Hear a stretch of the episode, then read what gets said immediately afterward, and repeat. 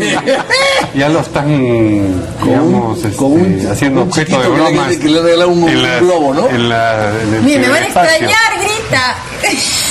Acaba de gritar, me van a extrañar. Por favor. Increíble, la verdad. Bueno, Bastante sonriente ¿qué dijo el ministro, el ex ministro del Interior al final? Lo que pudimos escuchar de sus frases finales era eh, soy libre, Soy- libre al fin.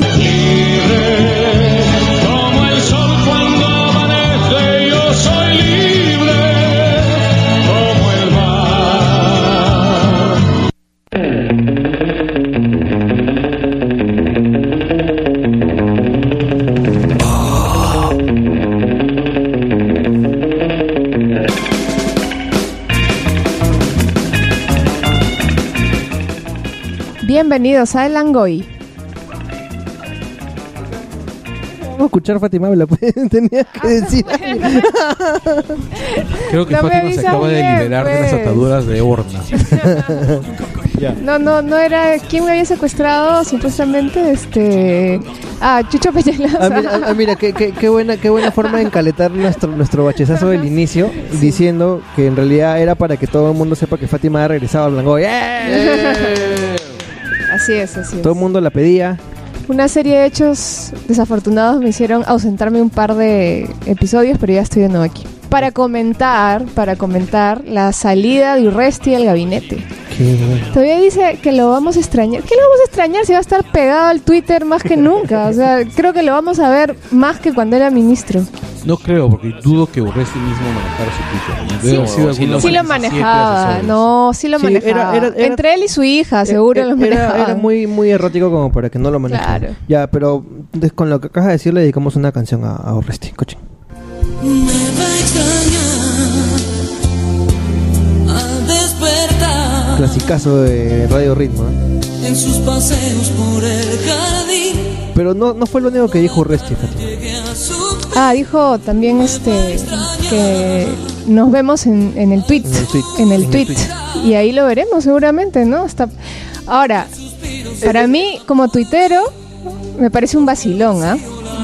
Dice las parece un cosas vacilón. todos le queremos decir. Va a tener a los fujimoristas, a los apristas como hijos.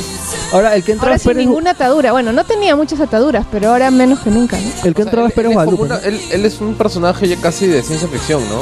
Porque es una mezcla entre Ultron, que dice ya no hay cuerdas que me aten, y, y Motoko Kusanagi, pues al final cuando le preguntan qué vas a hacer, la red es vasta e infinita. Lo que más risa me ha dado este, es que, bueno, ha entrado este Pérez Guadalupe. Guadalupe, que no precisamente es alguien querido por los humoristas, así que más o menos va a ser de hecho más moderado. pero Que igual. lloren lágrimas de sangre. Sí, En realidad, cualquier cosa mala que le pase a los futbolistas me va a parecer a mí una bendición. No, pero además Pérez Guadalupe me parece una persona bien competente, ¿ah? Sí, ha hecho buen trabajo. en No, de hecho se ha podido manejar el INPE, que es en realidad es- no son de y grillos, sino que es el posiblemente una de las organizaciones más corruptibles. Y, y- y fíjate que en los últimos años ha estado ha- se, ha, se ha notado bastante la mejora. No solo desde el lado del INPE, sino también incluso de los policías que han estado manejando Ay, la... Quería saber cómo sabes tú cómo funciona una cárcel. Porque O sea, yo pues yo cubría pues para agencias internacionales, entonces tenía que ir a hacer notas al, al penal. Lo que yo creo que no nos Oye, habla su bacán, pasado, estaban contentos. No, no, no, no. Nunca he estado en, en, en Cana más que para grabar cosas. Ya, escuchen, este no fue lo único que dijo Urresti. Urresti también dijo este que por fin, eso no entendí, porque por fin soy libre. Seguramente es justo lo que dice Felipe, ¿no? Es este. There are no on este- hay otra canción que le vamos a dedicar a Urresti. Libre soy, libre soy, no puedo ocultarlo más. Libre soy, libre soy, libertad sin vuelta. Oye, sin vainas, qué bonita canción. Sí, qué bonita. ¿Por qué pones cara de asco? ¿Que no te gusta Frozen? No, la- Frozen sí, la canción sí, pero la traducción no. Ay, no. Ay, no te pongas exquisito, pues, Carlos. Ta madre. ¿Qué Sí, la preferías mejor hablar- traducción fue la traducción así. ¿De Brian Adams? Claro, no, Mira la, mis ojos. No, no, la, la de Bon Jovi, la que canta Este- Oscar en el karaoke. Como Mira yo, mis nadie, nadie y verás. Bueno, eso Oye, fue- pero este también dijo sí. de que, de que los apristas y los fujimoristas habían pedido su cabeza en una bandeja de plata para ir al diálogo. ¿Ah, sí? con el gobierno, sí. Y que ya, y que, y que él ya les está dando su cabeza y se Bueno, va- pero igual se- no se fueron. ¿no? En- En No, no, no, no, es que ahora van a ir porque él ya está fuera, pues. Eh, Bueno, este, el- en realidad, o sea, Urresti podrá ser un troll, pero no creo que haya sido un ministro demasiado eficiente. No, Yo No, para nada. Guadalupe Para nada, para puede hacer un trabajo mucho más acucioso y además de eso, este, mantener a Fujimori incomunicado, ¿no? O sea, que es, Exacto. o sea, Este- mejor, dicho- mejor dicho, mantenerlo cumpliendo su condena. Exacto. Ahora, yo creo, yo creo que sí están allanando el, el- el- el camino para que, bueno, el- este Urresti pues este pueda hacer una campaña para el 2016. Ha dicho que se va a tomar dos semanas para definir si entra a la política. Ya está, ya está, ya está, está. Ese es el, el- el nuevo. Él es el candidato al nacionalismo. Bueno, vamos a presentarnos. Este Langoy número, no sé qué número estamos en Langoy. 34. 30 y muchos. 34. 34. 30 y. Langoy, parece que fue hubiese sido ayer. Este, tenemos un gran invitado porque hoy día nuestro tema principal es el Oscar. Estaba es. preguntándoles antes de arrancar el programa y nadie me dijo por eso no encontré. Y felizmente no estamos hablando de Oscar Soto. bueno, el gran invitado es nuestro amigo Al Pacini, que es este conocido blogger, conocido este generador de contenido sobre cine. Y este, tuitero. tuitero bastante, bastante popular. ¿Cómo estás? Oye, que el micro, pe. Gracias por el micro y gracias por la invitación a la gente de Langoy. Este, bacán estar acá porque sí los he seguido y nada, vamos a ver qué, qué tal sale, ¿no?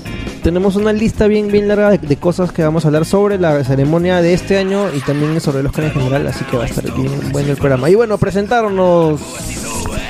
Me llamo Felipe. Y me pueden encontrar en, en Twitter en arroba fdviernes. Soy Fátima, de vuelta. Arroba Fátima TV en Twitter. Soy Carlos, eh, arroba invasor en Twitter. Y yo soy Oscar Soto, arroba Soto en Twitter. Y bueno, arrancamos con su parte favorita de Langoy, que es el Face.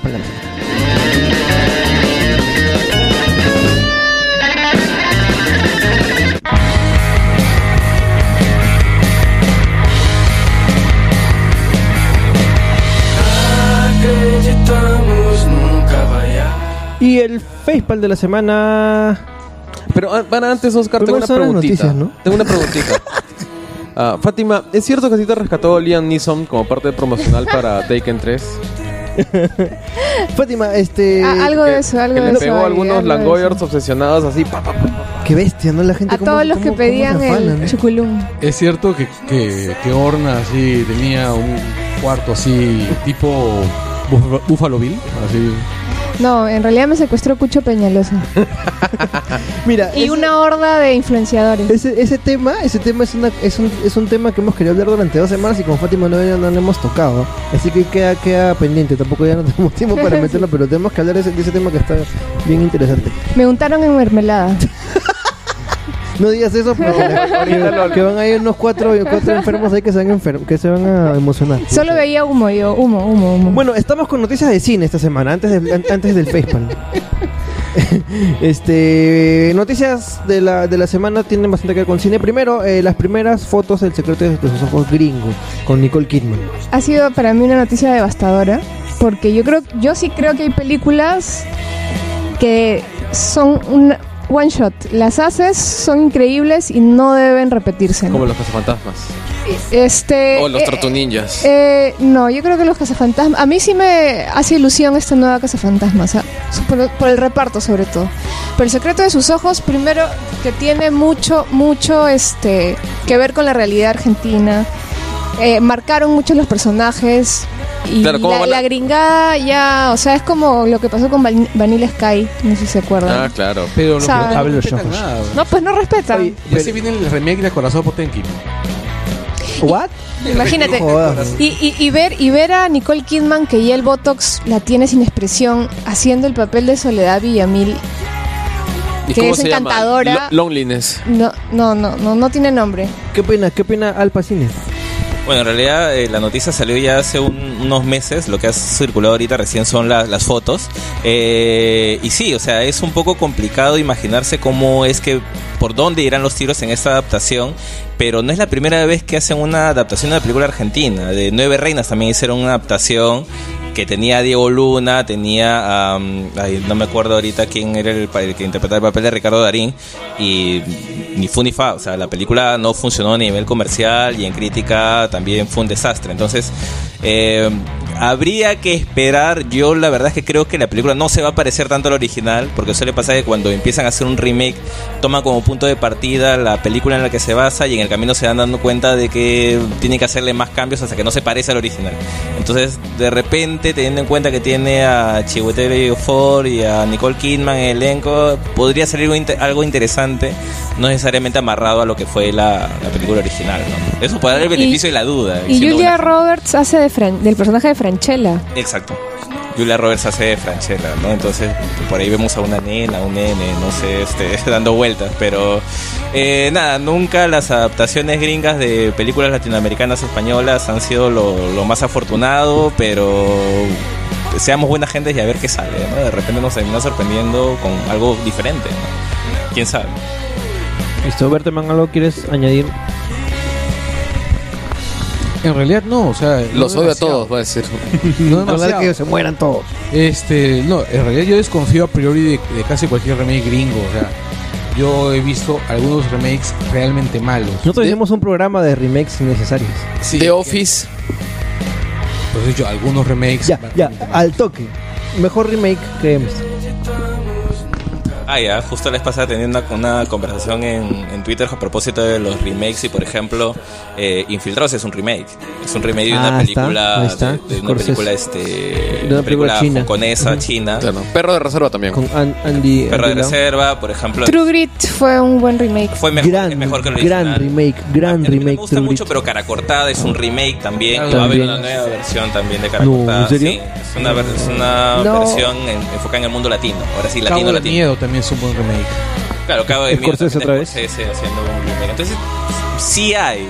Lo que pasa es que son excepciones a la regla. O sea, terminan siendo excepciones a la regla. Pero si te pones a buscar, sí, eh, por ahí sí hay remakes que vale la pena. Es que siempre va a depender de quién, lo, quién la haga. Pues si la hace nuestro amigo Zack Snyder, no, no va a salir nada, nada bueno, ¿no? Pero si ya tienes un remake firmado por Scorsese, Nolan hizo un remake, Insomnia hizo un remake. Insomnia es un remake. De una película danesa, noruega, no me acuerdo. Entonces, de Noruega creo que era. ¿no? Sí. No, creo no me acuerdo. Sí, bueno, es ahí. Escandinavia. El, remake de Let the Right One In también es bueno. ¿Ah, sí? Yo no lo eh, sí. porque No, no, no, me, es pareció tan chévere tenía, el original. Yo también tenía mis reparos, pero pero eso es buena. No es mejor, pero es bueno. El, el problema Gran es película, que ¿verdad? esos- Gran esos película. buenos remakes son, son la excepción. Sí, la ¿no? excepción Porque totalmente. por cada, por cada este cabo de miedo, por cada infiltrados que hay, hay varios este Carrie, hay varios psicosis. Y Carres hay dos, ¿ah? Exacto. Tortu Eh, Ninjas. Hay, Tortugas es una nueva versión, es un reboot. Este No es un remake. Es un reboot, pues, o sea, no Sí. tiene nada que ver, o sea, pero hay varios. O sea, un reboot es un remake de la primera, pues, ¿no? O sea, una No, no, no, no, no, no, no, no, no, no, Sí, no, que no, no, copies no. la, o sea, que sea una copia, ¿no? Y otra cosa Por es que ejemplo, por generes ejemplo, otra historia. el, el- sí, el es remake, mala. diferente el remake que- de Psicosis es un remake plano por plano. Y es bien mediocre, ¿ah? Yo lo vi y no me generó ningún tipo de emoción. No, pero es que además este, ¿cómo se llama ese- este tipo? Vince Vaughn Exacto. Ese tipo no me parece difícil- mal actor. ¿ah? No, ese pata difícilmente puede actuar. Ese pate es un. Yo, yo lo siento Pero- a mí me pero brother ejemplo, como eh, para tomarte una chela. El problema con, con el remake de, el, del re- el remake de Psicosis es que es cierto, es una copia plano por plano, plano por plano de la película original, pero justamente le quita los valores que tenía la película original. O sea, para cuando se hizo la película original, que es en los 60, ya existía a color en el cine. O sea, que se ha hecho en blanco y negro fue una decisión artística de, de Hitchcock. Entonces ya le quitaste el... guion- el- Tal vez fue una decisión presupuestaria. ¿ah? eh, o sea, puede ser, yo pero como igual- audiovisual me pero- conozco. Claro, pero terminó dándole la vuelta y, y- y- Claro. y sumándole a la No- película. No, solamente el film costaba más, sino también el proceso químico costaba muchísimo más. Por ejemplo, es famoso el que Día de Santiago por temas monetarios. Claro, los, solo los algunos se- flashbacks eran en, Claro, en so- blanco y negro. Claro. Claro, pero por ejemplo, regresando al tema de psicosis, o sea, la apariencia misma de Anthony Perkins ya te daba miedo. En cambio, e- es, cierto, o sea, Vaughn parece es el, vecino con el que chelearías pues si te lo encuentras en la calle, ¿no? Este, Entonces hay, de- hay detalles que, que obviaron en, en ese remake que finalmente complotaron para que la película, a pesar del plano por plano, no se pareciera un poquito. En realidad sí. Sí, sí, yo recuerdo haber visto esa película y haberla visto como que no ve nada. O sea, terminó, ter- terminó la película y, y, y me fui al baño. No cuando salí del baño no recordaba qué había pasado. Ser como una buena borrachera, como una mala borrachera. Cuando Carlos terminó de ver la película, en realidad los aliens le habían estripado tres órganos y le habían dejado una sonda en el culo. Siguiente. Este, tráiler de Asumare 2, yo no lo he visto. Ah, yo sí lo he visto. Yo se lo he visto, va a ser un hit. Yo para sí dolor de muchos, va a ser un hit. Sí. Sí, Bueno, va- no- Yo voy a ir, creo, al cine simplemente pues para que la gente que, o- que odia, odia a su madre y, y llore, ¿no? Yo no, Toma yo no 15 vi, lucas más, yo no vi a 20 su lucas más. madre, yo no la vi, la critiqué ¿No- igual. ¿No lo has visto? Yo no vi, no vi. He visto a los 40 porque hicimos el programa sobre los 40, A los cuadros. este, pero me negué a ver a su madre. Pero Asumare sí me, me gustó, me gustó Este, más que He que los visto el 40. tráiler No. y me ha parecido, por lo menos, simpático. O sea, Me, ha dado risa, incluso yo- algunas yo partes me a han dado risa. Es que, es que Cachín cine. es un caer.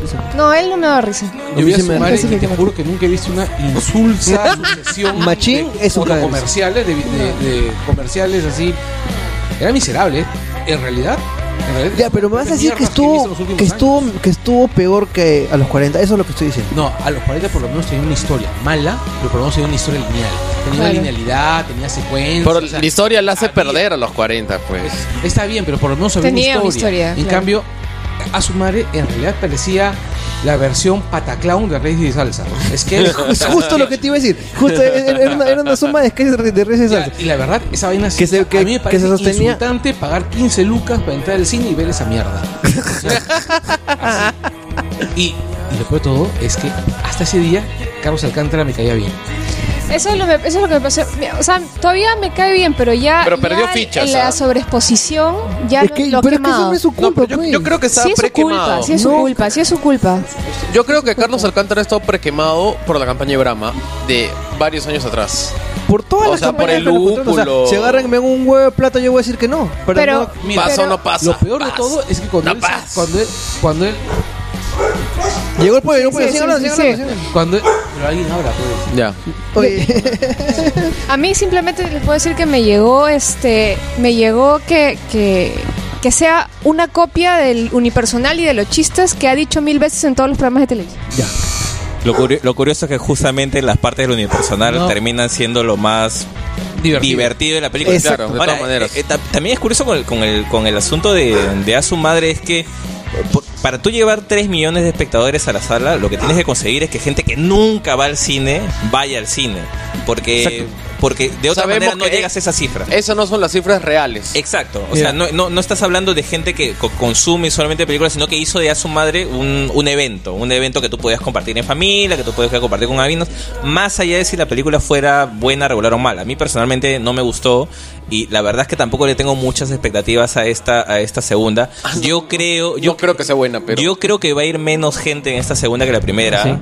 Sí.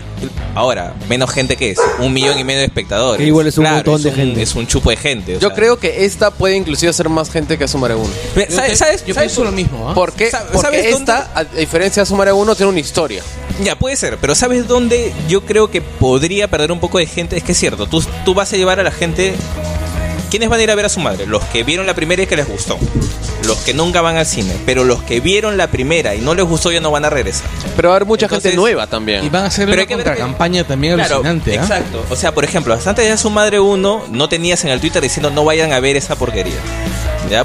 Después de que vieron la primera, tú ves las reacciones al trailer. Las reacciones al trailer son, son contradictorias. Ahora, ¿eso pero, se- eh, será pero realmente efectivo? El, Twitter es anecdótico cuando Claro, estamos hablando de exacto, 3 es- millones de Sí, personas. Sí, exacto, sí. exacto, pero a eso me refiero. O sea, no creo. O sea, más bien yo creo que la anticampaña a su madre va a hacer que más gente vaya a verlo. Así que pero no sé, sí, pero no sé si llegan a 3 millones de personas. O sea, mi escenario es el millón y medio, que es un super éxito. Yo es un pienso, super éxito. En serio, yo pienso que Sumare 2 puede ser un éxito así histórico. Así. Sí. En serio, pienso que va a ser. Porque además de eso, está, está usando algunos códigos que son muy queridos para los treintones. Claro, que que, son ya así- fueron a los 40. Que son el, no, que son el, que son el grueso del, del- de la masa de la gente que va al cine, ¿no? Es lo que un montón de gente esperaba ver en a su madre y no le dieron, que es los años de Pataclown, de cachín. Sí, No, de hecho que tiene, a- tiene además de eso, elementos nuevos. este, que- las, series, las series de, de Iguana, ¿no? Ahí está, el, el detalle. Como yo no he visto, ¿qué carajo sale en el trailer? Sale Legaspi, por ejemplo, diciendo que comience la juerga. Ay, qué paja. oh. Sale No, este... este sale ah, para mí el que se roba el show en el tráiler es Christian Meyer para mí ¿Qué a mí, a mí no me Meyer? cae Christian Es que- Meyer pero es lo más cercano a un actor que hay en ese casting. sí a mí no Claro, me cae, pero me pareció su personaje y Yo, yo yo siento que... hasta, su- hasta mete gags actuales porque al final del tráiler Christian Meyer dice me llega el pincho tu filtro Me llega el pincho tu cámara cámara, me llega el pincho tu filtro. Y a la, gente, y a la gente le ha vacilado, porque el tráiler Yo está, me he reído. está pegando. Yo- yo también me he yo reído no con voy a el ir al tráiler. cine a ver esa, esa cosa, pero con el trailer me he reído. Es que los trailers Yo están no muy bien a ver hechos. esa cosa. Voy a ver el trailer 40 veces. sale mi para cuero Jerry Rivera Lo máximo. estoy Lo convencido que el trailer va a ser lo único gracioso, sintetiza lo único gracioso de la película. ¿Qué es lo que pasaba con la primera? Claro. Eh, el- lo mejor. La verdad, hay algo que yo sí le tengo que reconocer a, a la, a la gente de Tondero, por lo menos en el caso de, ¿Que sabe a su madre. trailers? Los trailers son alucinantes. Son los mejores trailers Es que del los- cine peruano. Los trailers son prácticamente brief para la para, para no, y además, publicidad. o sea, eh, hagamos de, eh, caigamos, en, cuenta en algo. Para el cine peruano, que todavía intenta hacer industria, el tráiler es la principal herramienta. Y si Pero- tú tienes un buen tráiler, ya Ah. tienes la mitad del trabajo hecho. No, de repente no la mitad, pero tienes una buena parte del trabajo Yo hecho. creo que la mitad, ¿ah? De repente, es discutible, pero en todo caso tienes una gran parte del, del- del trabajo hecho porque finalmente la gente que va al cine es lo que consume. De ahí, si salen los diarios, si salen en la tele, a veces ni se entera, pero el tráiler sí te dice de qué va la película y cuán atractiva puede ser para ti. ¿no? Ya, Por ejemplo, lo- lo en, el viene cine, en el cine peruano, yo creo que más bien el nivel de trailers es muy bajo. Eh, Claro, por eso a su madre se destaca. Destac- y destacó porque encima no es un tráiler ya ni siquiera normalito, es, un más, tráiler bueno. Y ese es el asunto, por ejemplo, que a mí me pasaba con la película. O sea, el tráiler de A su madre me, me, a- me adelantaba una película que me iba a causar más o menos gracias. Y cuando llegué a la película me di cuenta que solamente el tráiler era gracioso. O sea, las, las, las mejores escenas de la película ya estaban destripadas y eran las que aparecían en el tráiler. Así es. Y eso es probablemente lo que pueda pasar, y es un prejuicio, obviamente, en A su madre 2. ¿no? Claro, Ahora, por ejemplo, cuando yo fui a ver a Sumare 1, yo fui con una expectativa en- el piso, porque, bueno, yo no tengo mucha expectativa en el cine peruano. Entonces, tal vez por hecho, el hecho de que me ha hecho reír o que haya tenido momentos Claro, que, lo me, valoras. que me parecieron ah, genuinos, ¿no? O sea, porque ya no sentí que era una visión un poco repetida que hay en el cine peruano, que es esa visión a veces que es de lo- los pobres siempre miserable, miserables exacto. o los ricos siempre miserables o un tipo de comedia muy muy aficionada que puede ser Sí, ahí, ahí en el todo caso, en, en- cuando se habla de a su madre, eh, si ya solamente de la discusión que estamos teniendo nos damos cuenta de que eh, el- lo discutible va a ser qué tan alto puede llegar. O sea, Claro, no- nadie discute un Nadie- fracaso si le va a ir mal. No, eso no está en discusión. Más en aún, discusión creo es que- si va a bater un récord, va a bater su propio récord o no va a bater su propio O récord. sea, Asumare Fuera 2 eso, compite no contra Asumare 1. Nada más. Lo peor es que ni siquiera entra en discusión si va a ser bueno porque la gente ya sabe eso- que eso es irrelevante. Asumare compitió contra Iron Man 3 y, le sacó, y la sacó de cartelera, pues mayor parte de los cines. A, a su madre compitió ese año con Rápido y Furioso 5, si no me equivoco. Iron- no me acuerdo, pero fue una, fue una Creo que fue Iron Man 3, fuerte. ¿no? Iron Man 3, porque, Sí. porque a mí me hicieron ver a su madre, o sea, Robin me pidió que, que la acompañara al, al cine. Este, Salado, compadre. Me pidió que la acompañara al cine, vi la, Gracias, vi la, este, vi la pela, me quedé dormido más o menos 40 minutos de la Ah, entonces no puedes hablar de la película porque te has quedado dormido. Pucha. En serio, es la reacción natural de una persona con, no, no, no, no, no. No, Antes- tú no tienes derecho a hablar de Asumare. Así que vas a ir a ver Asumare 2 y te vas a tomar un café antes de ir. Claro, para, este, para poder no, espérate, este, Y este año compite con Avengers. Exacto. Entonces o sea, hay que ver Uy. qué tal. Y contra Rápidos y Furiosos también. Uy, Entonces hay uy, que ver esos uy. números. La verdad es que esas, esas semanas van a ser geniales Uf, para los que nos ¿Tú crees que GG. Avengers? No, no sé, no sabría No, decir. Avengers, Avengers no va a ser los números de eso. No va a ser los números no, de eso. a-. Avengers en realidad no va a ser demasiados números tampoco, no va a ser un exitazo, Pero no va a ser primero Avengers 1. sí pasó los.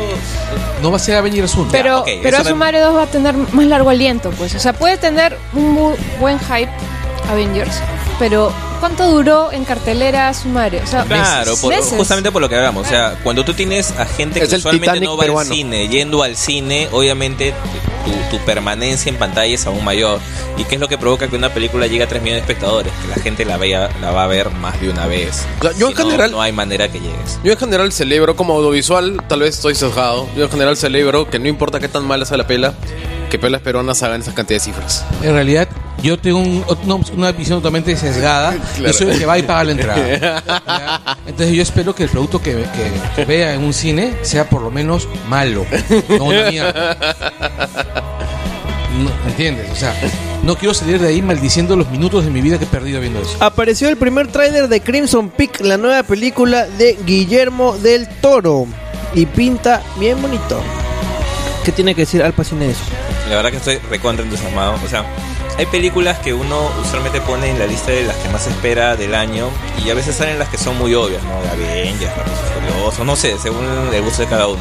Pero hay películas que están medio, escon- medio escondidas que muy poca gente a veces este, le toma atención, salvo cuando están al punto de estrenarse, y esta es una de ellas, ¿no? En el caso de Crimson Peak, eh, es el regreso de Guillermo del Toro a uno de los géneros que, de los que se maneja como pez en el agua, como es el terror, y además tiene un gran elenco, ¿no? Está Tom Hiddleston, está Charlie Hunnam, está Mia Wasikowska, entonces...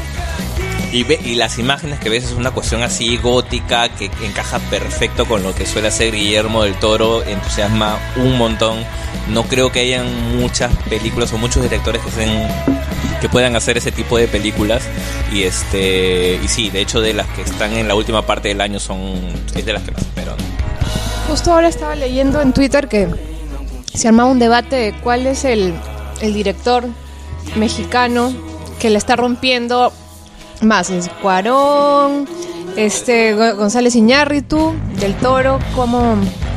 ¿Quién le pega a quién? Oye, es como una edad de oro, ¿no? De... Es más, es, justo ya cuando llegamos al tema del Oscar, o sea, pueden hacer dos Oscars seguidos para un director mexicano. El año pasado ganó Cuarón, Cuarón. Este año podría ganar Gonzalo Iñárritu No, pero, y, eh, no, lo que me y supo- los lo que mexicanos pasa- dominan el mundo ahorita. Claro, o sea, porque, a ver, Cuarón es capísimo. Y Cuarón tiene un registro bien amplio, o sea, puede, puede coger varias cosas distintas. Este, del Toro, este, en, en realidad, yo soy totalmente fan de Del Toro, yo, yo espero cualquier cosa que salga de su cabeza así con, con ansias. Pacific Rim 2, ya. Por ejemplo, Ya. Claro, exacto. por ejemplo, Pacific Rim 2. Que haya una que, que reconstruyan Lima en Pacific Rim 2 y que salga, ¿cómo Claro, se llamaría? le han hecho añicos Y que la la- vuelvan a destruir. Y que la vuelvan a destruir. Y, Y el Cayo se va a llamar Castañeda. No, y justo eh, en la discusión que se armó hoy en la, ma- en la mañana de Twitter no llegué a participar porque estaba haciendo otras cosas de, de- de trabajo de oficina, pero si me si tuviera que hacer un ranking yo pondría primero a Del Toro, muy pegadito Cuarón y en realidad bien atrás a González Iñárritu porque no soy muy fan de González Iñárritu. A mí me gusta lo que hace, pero lo que me, lo que me molesta es su Son las irregularidad. películas. Ah. No, es su irregularidad. no, o sea, sus, sus películas me parecen. No me parece un mal director, pero sus películas son una mierda. No, es que, es que Es ahora se está reivindicando con. Bueno, ya lo hablaremos este más a fondo cuando lleguemos a la siguiente etapa, ¿Quién dirigió pero Babel? este, él, él y, y, y Beautiful, o sea, miserabilismo ya al máximo. En Babel quiso repetir lo de las historias este, que Claro. se entrecruzan, no le Ahí llegó. sale Rinko, este, Rinko Kokuchi, ¿no? Kokuchi. Rinko Kikuchi. Sí, este, Kikuchi. y Brad Pitt, Linda un montón de gente. Pero ahora yo creo que recién se está reivindicando con, con la gente que lo empezó a seguir con Amores Perros. No, lo más probable es que esté reencontrando su voz, ¿no? También eso es, eso es bien importante. O sea, hay cineastas que han ¿Su, tenido ¿Su qué? su voz narrativa, Ay, ¿no? su ghost. Este, el... No, ese está en su casa viviendo por la selección. Está en el bosque. Ah, claro. Pensé que hablabas de Ghost, La Sombra del Amor. Yo también. Es casi lo mismo. Oye, por cierto, por cierto, Kentucky me ha mandado pollo calentado. ¿eh? Hay que quejarnos. Ah, va- va- mañana Ahorita, voy a queja. encontrar una cucaracha por ahí. ¿no? Y van a bailar todas como en el cuarto Joy. Señoras y señores, esta semana, no, la próxima semana, el 26 de febrero, se estrena una de las nominadas al Oscar, la teoría del, del todo. Así Sí, que, justo en realidad en las últimas semanas y seguramente vamos a tocar ese tema también en cuando hablemos del Oscar eh, por lo menos hay un premio que parece que ya la teoría del todo va, va a obtener que es el mejor actor hasta hace dos o tres semanas todo el mundo pensaba que se lo iba a llevar Michael Keaton la tendencia indica que de repente la, la tortilla se va a dar vuelta y va a ser Eddie Redmayne el que se lleve el, el Oscar a mejor actor Habrá que esperar al domingo para confirmarlo, pero sí, esa película en realidad es la única película de las nominadas que se estrena después del Oscar. Es una lástima, pero si me siguen en Twitter, arroba al cine con al, sabrán que hay una función especial. Eh, la única función previa antes del Oscar, ¿no? Que va a ser este sábado, así que Uy, uy, uy. participen. Sí, sí, sí. ah, verdad, pues tú estás ahí regalando Claro, estamos, invitaciones. estamos regalando invitaciones para esa. Es una función especial. que va a ser el sábado en la mañana, así que participen porque si no la van a tener que esperar hasta después del Oscar. A ver si nos conseguimos una para el Langoy, pues, ¿no? Claro, para sí, este, sí. para Para sortear también el Langoy. Claro, participen, participen del sorteo. y, y nada, pero sí, la película se ve muy interesante. Igual esta semana todavía... Dicen que tiene así me- medio elementos de slapstick, ¿no? Eh, en realidad es un biopic al, al uso, ¿no? O sea, es la historia de, de Stephen de Stephen Hawking, una historia que ya se ha hecho antes. Eh, Benedict Cumberbatch incluso ya hizo de, de Stephen Hawking en un telefilme de la BBC. Entonces esta, digamos que es una una nueva visión que está desde el punto de vista de ella, desde, desde el punto de vista de su ex esposa, de Jane, de un libro que escribió ella. Entonces eso, digamos que la hace un poco Pero más ese- interesante, ¿no? ¿Ese tipo no es, no es la que abandonó por su enfermera? Eh, relativamente sí, según ella, no. Ella Sí, dio no. permiso de irse, que es diferente. O sea, lo que pasa es que ¿Cómo se cuando puede la hacer un enfermedad con Stephen Hawking? ¿Tú te imaginas ese pata cayéndose por todos No lados? sea pendejo. No, pero en el caso de en el caso de la teoría del todo no, está contado desde el punto de vista de ella y según la historia cuando la enfermedad ya fue incontrolable, digamos que él la dejó ir para que tuviera una vida más o menos normal. De que el tipo. Ella eh, me parece que se quejó diciendo de que era un Hubo- tirano. No, lo que hubo fue que la trataba. Claro, o sea, sí, hubo, hubieron este una, no, eso fue la segunda, la que era la enfermera. Ah, ok. Pero la que era la enfermera, que fue precisamente por la que dejó a, a Jane, ¿no? bueno, por la que se separaron. ¿no? Al parecer no fueron historias paralelas. Bueno, llegamos al momento T- TMZ de, de, la- de De lo que es Stephen- la- de Stephen Hawking, pero sí, o sea, más allá de eso, seguramente, yo todavía no la he visto, la película siempre limpia a los personajes para hacer una historia Oye, pero esa, eh, pero más esa, pero armoniosa. esa relación de Hawking era, era el ideal, ¿no? O sea, es un tipo que no puede ir ni al baño con ayuda, ni al baño sin ayuda robótica y se escapa con una enfermera. O sea, es como que corta costos, este. A mí, esta película. Bueno, no. genio, pues. eh, claro. Pero es que yo pensé que era astrofísico, no economista. De- después saldrá la película de Pistorius que se enamora de un par de piernas robóticas. A mí este que, que este chico gane a mejor actor me hace acordar a, a la teoría de Tropic Thunder respecto a qué tipo de, Claro, de- no puede de- ser de- completamente- no puede ser totalmente retardado, discapacitado para que tu personaje tenga éxito porque va a generar rechazo. Claro, un Tiene que tener un- un punto medio, sí. Claro, como, como, Leonardo DiCaprio en este. En, Gilbert ¿A Grape. quién ama Gilbert, Gilbert Grape? Ya, ese sí era un completo idiota, ese no podía ganar, pues. Eso No es no siguiente, siguiente que- noticia. Y ahí quiero tratar de, de hacerlo rápido a ver que me, que me den cada uno su opinión. La marcha contra la TV basura. Basura. Felipe, Fátima. Bueno, yo escribí una columna sobre eso y hubieron opiniones divididas en los comentarios, pero bueno, no me importa mucho lo, lo que opinan después de que escribí una columna. No me pongo a leer, pero yo creo es un tema tan subjetivo lo que es televisión basura que no lo puedes regular. Lo peor sería regularlo. Y que el Estado invierta en educación para que cada quien pueda elegir exactamente qué ve y qué no ve. Yo pienso, mira, a mí esa marcha me parece que se está enfocando en lo de encimita y básicamente por, por viendo las personas que están atrás de la marcha es simplemente un gran ejercicio de, de, de marketeo. Claro, que se ma- marchemos por, por mejor educación, porque después eh, empezamos con TV Basura y salen, se meten ahí a la marcha los que dicen TV Basura, son todos los programas donde aparecen gays. Que ya salieron, que ya salieron, ¿ah? Donde se ven tetas, qué vergüenza. No, es que en realidad justamente por eso digo- pienso que es basura esa marcha. O sea, en principio no es una marcha contra la TV basura, sino que es básicamente es, Es una, marcha, contra, el- co- contra combate y esto es guerra. O No, sea, es Claro, una- está, está- se- está sectorizado. No, pero es una marcha por el control de aquello que incomoda a alguien que y que los incomoda personalmente. Yo creo que Exacto. es un pata que vio a Nicola Porchela así sin polo y se le paró. Entonces se traumó tanto que dijo, no, esto está mal. Los, los niños no pueden ver esto, no. No, Oye, luego ya. vio la foto de, de Guti y dijo, no, ya, ya, no, ya, saquen, saquen. Está mal que esto está copando todos justo, los medios. justo, justo hablando de eso, ya, mira, ¿cómo, cómo es la cagada de la, el- este, la tele peruana? El primer programa donde los hombres son tan sexualizados como las mujeres es esto de guerra y combate. O sea, Pero por eso mismo Mira, hay que- rechazo, porque que los el- hombres se sienten completamente no hay inseguros de ser rechazo, todo el sexualizados. mundo le gusta esa, esa No, vaina. hay rechazo pues de estas figuras así Lo que se cree es- lo- conservadoras. y lo- no, pero lo- a- además hay, hay una cuestión ahí que a mí me llama mucho la atención porque lo hacen ver, hacen ver como si la TV de hace unos años hubiera sido mejor que esta. Y eso tampoco es verdad. No, la, claro, la exacto. televisión, la televisión peruana es, es mala desde que tengo uso de memoria. Y además tampoco es cierto que no hay opciones, pues, o sea, si me dicen que los que están eh, movilizándose o, o- o llamando a esta marcha ven todo el día Canal 7, yo no les creo, pues, porque si piden opciones culturales, ahí están, y estoy seguramente, seguramente también tienen cable y, y ahí están las No, opciones eh, culturales. Yo veo lucha libre. O, o- o- de ver cualquier cosa. Finalmente la gente escoge. O sea, si la gente escogió combate, esto es guerra, bueno, pues lamentablemente, si educas bien a tus hijos, verán otras cosas. No, pero lo peor es que también parte del punto de considerar combate y eso es guerra como programas malos. O sea, yo los considero programas malos porque tienen pobres valores de producción.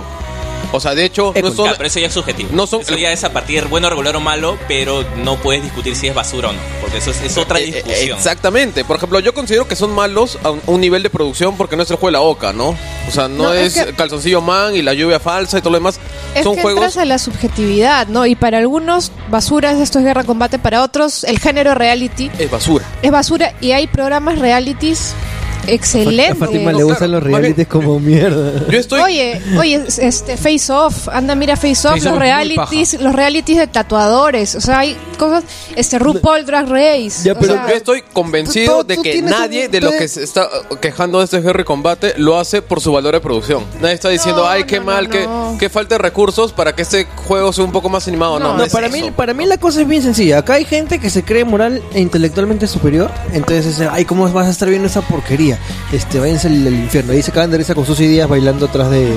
de, y por este, último, Que me parece Mira, aún más infecto que ver el combate. ¿ah? Ahorita estamos comiendo comida chatarra, pero no, Ay, qué kitsch. no, no, no solo comemos comida chatarra, igual puedes ver un programa TV basura, pero el problema es que solo veas televisión basura o de baja calidad. Si, ¿Cómo? quieres- si ves muchas cosas, bacán por ti. ¿Cómo? Y, Como y le yo he encontrado en lo personal, revisando mis redes sociales, que mucha gente que se queja de combate, este guerra y la televisión basura, es la misma gente que le tiene tirria a los músicos, a los boy bands coreanas.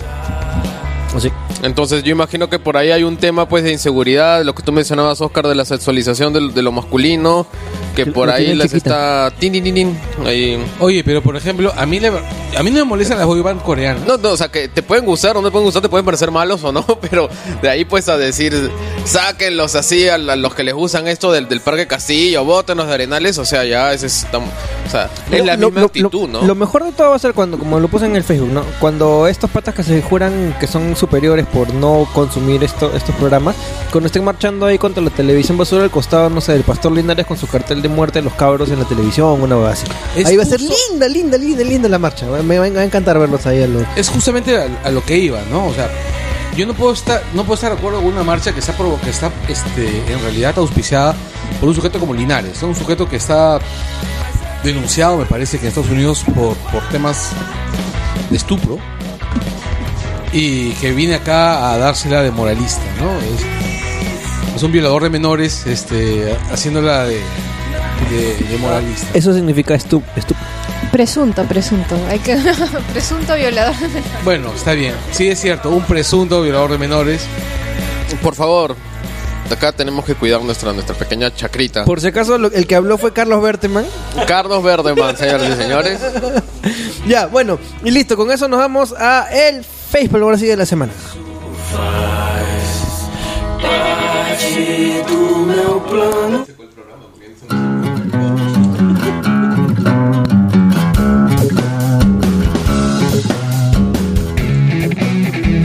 Bueno, un clásico, un clásico del periodismo peruano, en, normalmente en, en Año Nuevo, este, a fin de año, es poner estas noticias de este, rituales y predicciones y traer los adivinos y toda esa bola de estupidez.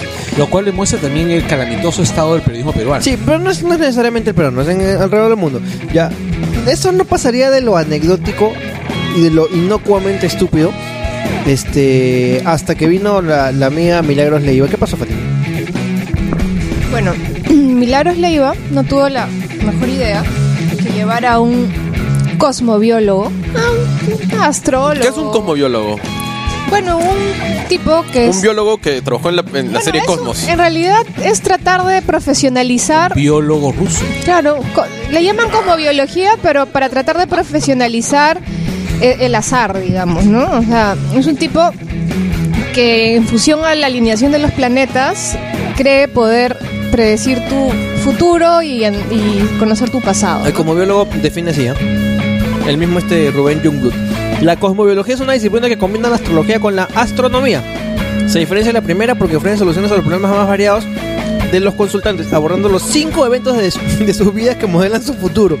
A saber, el nacimiento de una niña o niño, mudanza de domicilio, adopción de una mascota, celebración del cumpleaños y la del anticumpleaños. Sí, sí, yo, ¿Qué yo sé. Mira, Yo sé cómo es eso. te mueres. Es que estos tipos tienen el rollo de que si tú, o sea, tú tienes que programar cuándo nace tu hijo o cuándo lo traes a la casa, igual que cuando compras un perro, porque en función del momento en que entre a tu casa va a cambiar tu, tu suerte. Es una especie de Feng Shui temporal y Sí, que tiene que ver sí, con, los, animales. astros Ya. y con- Ahora, sí. el gran problema es este. Mira, les va a sonar raro lo que les digo, pero por mí cualquiera puede creer en cualquier estupidez que quiera. Esto me suena raro, eso es lo que normalmente diría yo, Felipe Davis. Exacto. No, Carlos Verdeman, que es presidente fundador de, de Felipe. la Asociación Peruana de tú tienes que asumir su rol. Ya, entonces, está mal, está mal, está mal, Carlos, porque Profundamente hay, es profundamente estúpido. idiótico. El, pero no, pero O sea, hay gente que piensa cosas habría- que están mal y pensó mal. tolerante Ah. con esta gente. Y este, y bueno, pues si, si desean comportarse como idiotas, que lo hagan, pero que lo hagan en su jato. Este, y por otro, no, y- no, en realidad es pueden creer lo que les dé la gana. Bueno, puede hacerlo en la calle también, porque No. la idea es que no lo haga en un, en un foro público, ¿no? no, lo peor es si quieren ¿Sabes cuál es el, re- el real problema? No, a lo- eso es lo que voy. Es que están explicando un tema serio, un tema de presunta corrupción a nivel estatal, con algo, con, con ese argumento. O sea, ¿qué cosa creen? ¿Que la gente es imbécil? En realidad hay un precedente histórico, Carlos. Por ejemplo, en la antigüedad, cuando querías decir que, que el concejal de la tribu era corrupto, tú ibas y consultabas pues a un chamán y el chamán te podía decir, pues no contaba con los dioses, miraba la forma de la pis en la, en la tierra, ¿De la qué? del- de, la pis, el pichi, Ah, ya. el, el orina meados en la tierra. Y con eso podía decir, sí, era corrupto, ¿no? Por supuesto, pero ¿sabes qué cosa? Es como en ocurrió? 300, pues cuando el oráculo dice que no vayan a la guerra. Pero Y eran decisiones importantes y Pero tú sabes lo- políticas. pero tú sabes lo que ha ocurrido después de eso. ¿Qué ha ocurrido? Descubrieron la rueda. ¿no? Como 5.000 años de historia humana, ¿no? Claro, descubrieron descubrieron la rueda, descubrieron el vapor. Pasó la revolución industrial. Ya. A lo que voy es, el argumento que ha usado esta chica, que es Milagros Leiva, no solamente es, un- no solamente es una profunda idiotez, sino que es una profunda falta de respeto al, al, al- a la investidura presidencial, decirlo de alguna Y manera. a la inteligencia A la de la inteligencia gente. de- al- La investidura presidencial era la primera. Por eso, no, no es investidura presidencial. Por eso. Ay, ay, ay. Este, mira, la es verdad, un- una falta de respeto a la corona, se dice. siento incluso más tolerante que lo que ya es este Carlos. A mí me parece que co- como un recurso, digamos, este cómico, anecdótico, este en la televisión puede servir. Por ejemplo, en los programas de espectáculos, ahora está súper de moda este llevar a los este, videntes, astrólogos para ver si fulanito va a volver con menganito o si le sacó la vuelta o no. Pero para un tema técnico, político, es una vergüenza que tu- se utilice ese recurso y peor aún, que se trate de defender este, como una fuente válida. No, y no solamente por- eso. Porque a veces los cosmobiólogos aciertan. Claro, Eso es lo peor, o sea, lo, Pero lo lo peor, peor- lo peor es la defensa. A mí, no, a mí lo que me, mol- me ha molestado más es que personas que han tenido la oportunidad de meterle un cuadre han sido recontra tibios. Mira, Carlos, si sea- yo agarro y tomo, tomo todas mis decisiones utilizando una moneda, la mitad de las veces van a estar correctas. No, mira, Ah, puedes tener razón. Entonces, No, o sea- entonces es más que el porcentaje de muchos adivinos. es en como realidad, los que la moneda es Dios. supuestamente adivinan los terremotos. no, mira, hay, hay- Claro. hay un dicho, hay un dicho, muy- un refrán muy antiguo, tan antiguo como la estupidez de la astrobiología. Eh, Cosmobiología. Cosmo, no, pero esa es la versión rusa. Eh, el- tan estúpido como eso que es hasta un reloj descompuesto tiene razón dos veces al día. Claro. O sea, por estadística y además también si te das cuenta el, el nivel de vaguedad de todas las predicciones de estos Uf, sujetos. brutal. Claro, o sea, si yo digo, un ministro con mucha, pres- con mucha presencia en redes sociales o con mucha presencia, que, que ha estado sonando mucho en las noticias en los últimos meses, va a caer. Tú has estado leyendo las noticias que evidentemente van a cambiar un ministro y tienes a Figalo que ha estado mencionado, tienes a Omonte que ha estado mencionado, tienes a Urresti que ha estado mencionado. Alguno de esos tres va a caer, pues.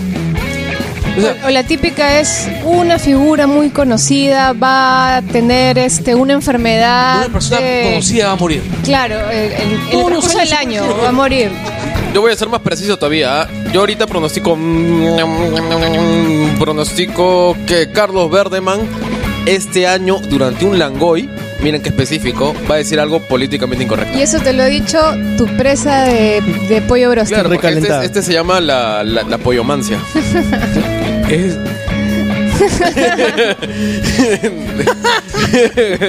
Que algo pasado con, con Carlos Verdeman. Nada, es que después, mientras- mientras que veo cómo se llama a Felipe meterse la presa en la boca, pienso si es pollomancia o pollamancia. Ah, ya, ya, ya tenía que meterle ahí. Bueno, este. Desde que mencioné a Guti ya lo Ya, dejé. Pero, pero pónganse un serios, poco o sea, este, alterado acá, el com- Carlos. el com- los cosmobiólogos dijeron que Nadine Heredia va a tener un año muy malo y se va a quedar, quedan- se va a ir quedando sola poco a poco. Este. Ay, también ha dicho o sea, que. no dijeron ni Michi. No, Mierda, entonces, o sea, la- sacan como 350 mil No, este, ya, está- está bien. este, Eso es- denuncias y le dicen, pues tener un año muy malo. Obviamente, pues. No, está bien, eso es lo que he dicho, ya. Lo que he dicho es, es una cosa, ya. ¿Está dentro del nivel de oligofrenia promedio de nuestra televisión? Sí, lo está. Pero acá están, para mí, los dos agravantes. El primero es ella defendiendo el tema en redes sociales. O sea, defender el tema en redes sociales no es solamente comportarse como si no solamente nos hubiera querido meter pues este el dedo, sino que estuviese bien intentarle meter el dedo a toda la gente. Y después, algunas personas jalándole la- las orejas así como si se hubiese apenas portado mal, o sea, como si no hubiese dicho nada. Incluso algunas personas se cansan. Sí, sí, sí, sí. O sea, este, el- no voy a mencionar el nombre de esta. Godoy. Bueno, bueno, ya. O sea, Godoy, que es una persona a la que yo aprecio personalmente, ¿Quién es Godoy para las. el- el- es un, la- tuitero, es un tuitero que tiene un blog político que, tiene, que lo mantiene durante bastantes años, con el que puedo o no estar de acuerdo en algunos de sus, cos- de sus, de sus puntos de vista. 10 años. Sí. Pero normalmente este, reconozco que es bastante consistente, bastante coherente. Pero su estilo no es confrontacional. Y tiene las pepas. Eh, está bien, su estilo puede ser confrontacional, pero lo que ocurre es que por más confrontacional sea, que decías no ser, hay veces en las cuales tienes que ponerte pantalones. Pero sí le dijo que no le parecía. Ahora no le insultó. No le parecía, no no le, le, dijo- parecía, coma, es mi opinión. O sea, Bueno, es esa, su esa opinión. vaina es una lavada de mano. Pero qué cosa O pues, sea, no le va a decir, es eres profundamente estúpido, como lo hubiera dicho No, tú. pues, yo, le- yo mismo, le- yo, yo mismo le dije, voy, déjame eso a mí. No, lo que pasa es que tengo que- esta vez tengo que estar de acuerdo con Carlos en que no estamos hablando de una lectura del año nuevo o si va a estar embarazado del personaje de la farándula. Estamos hablando de un contexto político peliagudo. Es bien Está- grave, o sea, está ¿entiendes en un contexto que con un personaje pues que para muchas personas es quien gobierna de facto el país. Ya eso, con temas de acusaciones de corrupción No, al contrario, nadie me diga más. se está agitando ¿Qué- eh, qué ocurre? se está agitando en- encima ni siquiera digamos en- en Fox News no o sea ni siquiera es un pundit de, de Fox News que, nadie le presta atención sino en un entorno periodístico normalmente respetable se está diciendo un poco más es, es como que sacan un titular diciendo sí nadie es corrupta y en letras chiquititas según cosmobiólogo Claro, o sea, tal o sea digamos o sea, es no, lo que- se presta suspicacias Lo que me molesta es que no se, que nadie ha, ha caído en la cuenta que esto es absolutamente noventero. Pero, pero le han hecho, le han hecho cargamontón en redes sociales. No, ¿ah? es- no el, el cargamontón que le han hecho es nada. El cargamontón que le han hecho es nada. O sea, No, no voy. No, o sea, te- no tendría, voy. que, tendría que venir No, Berto, censura no, del canal. Este, Claro. No, no, ¿sabes qué? el Este, ha sido un gran la- cargamontón. Todo la el mundo, la- hasta Marta Meyer, miro que, sa- que está en, en desgracia total, la, ha troleado con eso de, de las, de las cartas astrales y todo eso. Todo el mundo la ha jodido. Yo he visto que todo el mundo le, ha- le- le han hecho memes, o sea, le han, le han hecho cargamontón, pero bueno, nadie ha salido a insultarla, pero bueno, algunos sí, algunos sí, pero yo creo que mira, ni yo le he insultado. yo creo que al menos espero que esto sea un precedente para que no vuelvan a jugarse con estas cosas. Yo le he contestado. Bueno, Este, entonces para terminar con esto, queremos recomendarle a la amiga Milagros Leiva un par de fuentes este, que, que caen perfecto para su, nueva- su nuevo estilo de hacer periodismo. Por ejemplo, Por ejemplo, podría invitar a una rumpóloga, una especialista en leer las nalgas, para que le diga cómo le va a ir a Nadine Heredia en el futuro. también lo que podría hacer es una, es una sesión espiritista con la bruja 71, llamada Los Espíritus Chocarreros. También podría tirar eh, su eh, tostada en la mañana y si cae para el lado de la mantequilla, es Po- que Nadine es corrupta. Podría preguntarle al pulpo Paul, que ahora se ha muerto, pero con una sesión No, de pero- espiritismo lo, y ahí lo puede invoca. hacer, puede hacer incluso outsourcing con la bruja, con la bruja 71. ¿El Cuy Jimmy seguía vivo o...? No, ya se- ya Sigue ya vivo, se ¿no? lo Ya lo comido, ya. chactaron ya. No, Pero pueden ubicar a la marmota del día de la marmota. que en realidad pues es inmortal, ¿no? Claro, una pues se vive el mismo día. Así es. Ya podemos invitar al, al querido amigo Hajimi también. O hacer Ouija y, y llamar a Sandrox y a Rosita Chu. O, o en el peor de los casos, usar el truco más clásico de todos, ¿no? Poner todas sus opciones en, en- en cajitas, en el piso, y soltar un truco. A ver hacia dónde entra. Las mentes gemelas. La, la, la galleta de chifa gringo. Ahí puede Coti ser. Zapata. la mierda. Claro. Agatha Lee. La mierda. Bueno, ya. Ahora sigamos con el tema de fondo.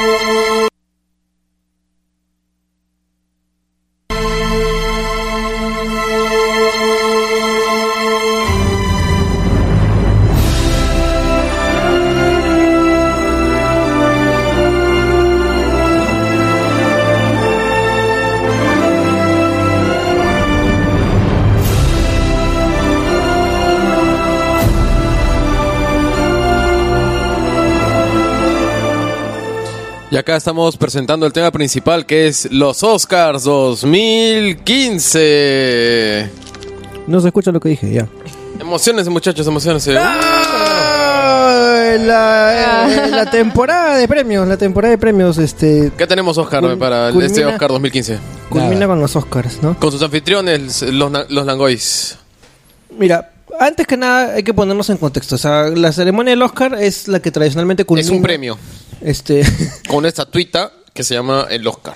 el- los premios de la academia, ¿no? Este, corona lo que es la temporada de premiaciones en Hollywood, que cada vez son más. Este, y cada vez descubro que se premia también cada tontería, pero bueno, la más importante tradicionalmente es el Oscar y siempre pues es una cosa prácticamente mágica, ¿no? Pues este, desde, desde chivolos estamos viendo, pucha, me, me acuerdo mucho pues este de las transmisiones legendarias pues, de Pepe Ludmir, Que por cierto, excelentes. no ha sido, o sea, Verónica Ayón, este. Nadie lo ha podido No, no, no, nadie, alcanzar. nadie. Y, es, y creo que este año va a ser Bruno Pinasco.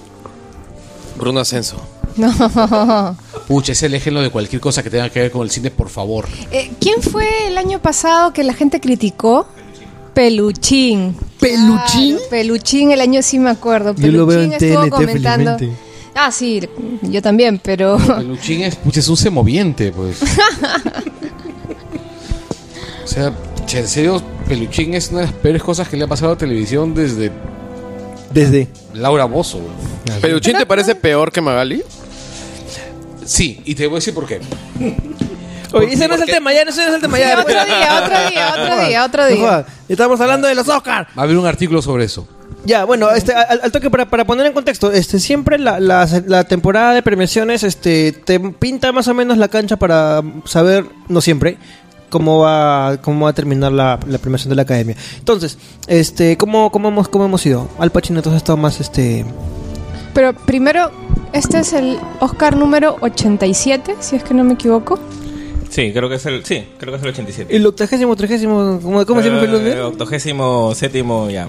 Este, bueno, justo lo que conversábamos antes de, empezar la grabación es que usualmente las temporadas de premios eh, suelen confundirnos muchos al principio. Eh, este año lo que está pasando es que eh, el ganador se ve un poco incierto. La tendencia en las últimas semanas dice que finalmente la ganadora parecer sería Birman, que es la película de Alejandro González Iñárritu. Convengamos que a partir que a partir de, de las nominaciones eh, el tema de cuál te parece mejor o peor película es secundario, porque finalmente siempre nos terminamos quejando de la ganadora porque no salió la nuestra. Entonces, eh, ese tema es muy subjetivo. Eh, a partir de lo que son las nominaciones, que es una parte emocionante de la, de la ¿Cómo campaña. Shakespeare in Love le ganó a Rescatar al Soldado Ryan? ¿no? O Crash le ganó a Brokeback Mountain. No, no, Eso es siem- siempre, terrible. siempre, va, siempre va a ser motivo de discusión, ¿no? Eh, lo que ha pasado este año es lo que se ha repetido en algunos años anteriores, que es que la que parecía ser la favorita en las primeras semanas, después de las nominaciones, Se iba desinflando. se ha ido desinflando, ¿no? ¿Por qué? Porque usualmente las primeras semanas se entregan premios que los entregan los círculos de periodistas, organizaciones de cine, pero no son necesariamente los votantes de la academia. Durante esas primeras semanas, la película que ha dominado ha sido Boyhood. Boyhood prácticamente arrasó en esas primeras semanas, que culminó con el Globo de Oro, pero a partir de ahí, cuando se empezaron a entregar los premios de los sindicatos, que lo conforman personas que son votantes de la academia, en ese momento Birman ha empezado a remontar. Y hoy por hoy parece ser la, la favorita para, Ala, entonces, para el co- premio. como las elecciones na- peruanas, así, ¿no? Claro, Que empieza bien. Empieza uno. A Paraguay, empatamos con Chile y de ahí nos vamos a la ñoña. Ya, eh, Boyhood es la selección peruana de, de esta. O sea, Boyhood es Toledo. Ay, mi cholo, no, no te metas con mi cholo. Sí, pero eh, es una tendencia. En los años anteriores, por ejemplo, le pasó a La Noche Más Oscura, le pasó este también a, al mismo, a la misma gravedad, le pasó de que durante las primeras semanas parecía que era la, que- la que podía dominar y finalmente no se dio, ¿no? Eh, y a partir de las nominaciones tú empiezas a ver cuestiones estadísticas que parecen vas, vas allá del tema cinematográfico y si la película te gustó o no. O sea, te limitas a ver cuestiones estadísticas como por ejemplo un dato que yo he buscado y que todavía no he encontrado y si alguien que me escucha lo puede encontrar me ayudaría un montón es yo no recuerdo una sola vez en la que una película que ha ganado los tres premios de los sindicatos, es decir, de productor, director y actores, al final no se haya llevado el Oscar. Una película que se lleva los tres, usualmente se lleva el Oscar. Y no es usual que una película se lleve los tres. El año pasado el de directores lo, eh, se lo llevó Cuarón por gravedad, el de productores lo compartieron 12 años de esclavitud que al final ganó y gravedad, y el de actores se lo llevó American Hustle que en el Oscar se fue en nada. No, sí. Pero una película que, se, que gana los tres, usualmente debería ganar el Oscar. Mira, ese es- esa es la estadística. Yo, yo, yo tengo aquí este, la página de Rotten Tomatoes, que está haciendo un análisis de, de todos los premios que hasta ahora van recolectando las películas, ¿no?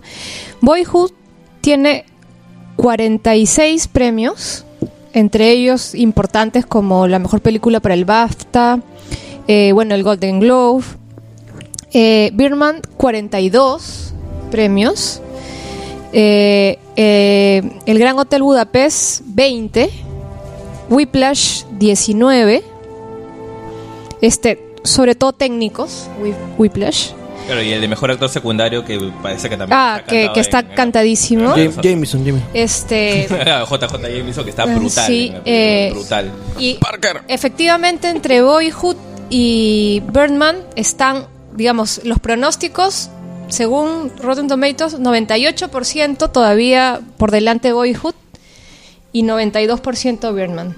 Sí, es, es- es a partir de ahí es una cuestión estadística. Por ejemplo, hay otra estadística, así como hay una estadística que favorece a Birman, hay una estadística que no le favorece a Birman y que mucha gente no, no toma en consideración porque parece poca cosa. Eh, desde el año 1981, 81, que es el año justo en el que yo nací, ninguna película que ha ganado el Oscar perdón, todas las películas que han ganado el Oscar a Mejor Película por lo menos han obtenido una nominación a Mejor Edición. Y Birman no está nominada a Mejor Edición. Entonces, hay estadísticas que son más recientes que les favorecen, pero esa estadística es de ya 30 y casi 34 años. O- otro tema me parece que es que Vamos a, hace... pero vamos a montar ahí porque Sí. eso y cuando hablemos de las nominaciones vamos a, a- a tocar eso, es- esas cositas también interesantes. Pero habían un par de cositas que hablar antes como, como entrando en, el, en, en the mood. Claro, sí. Pero una cosita para aclarar antes, de, antes que, que nada.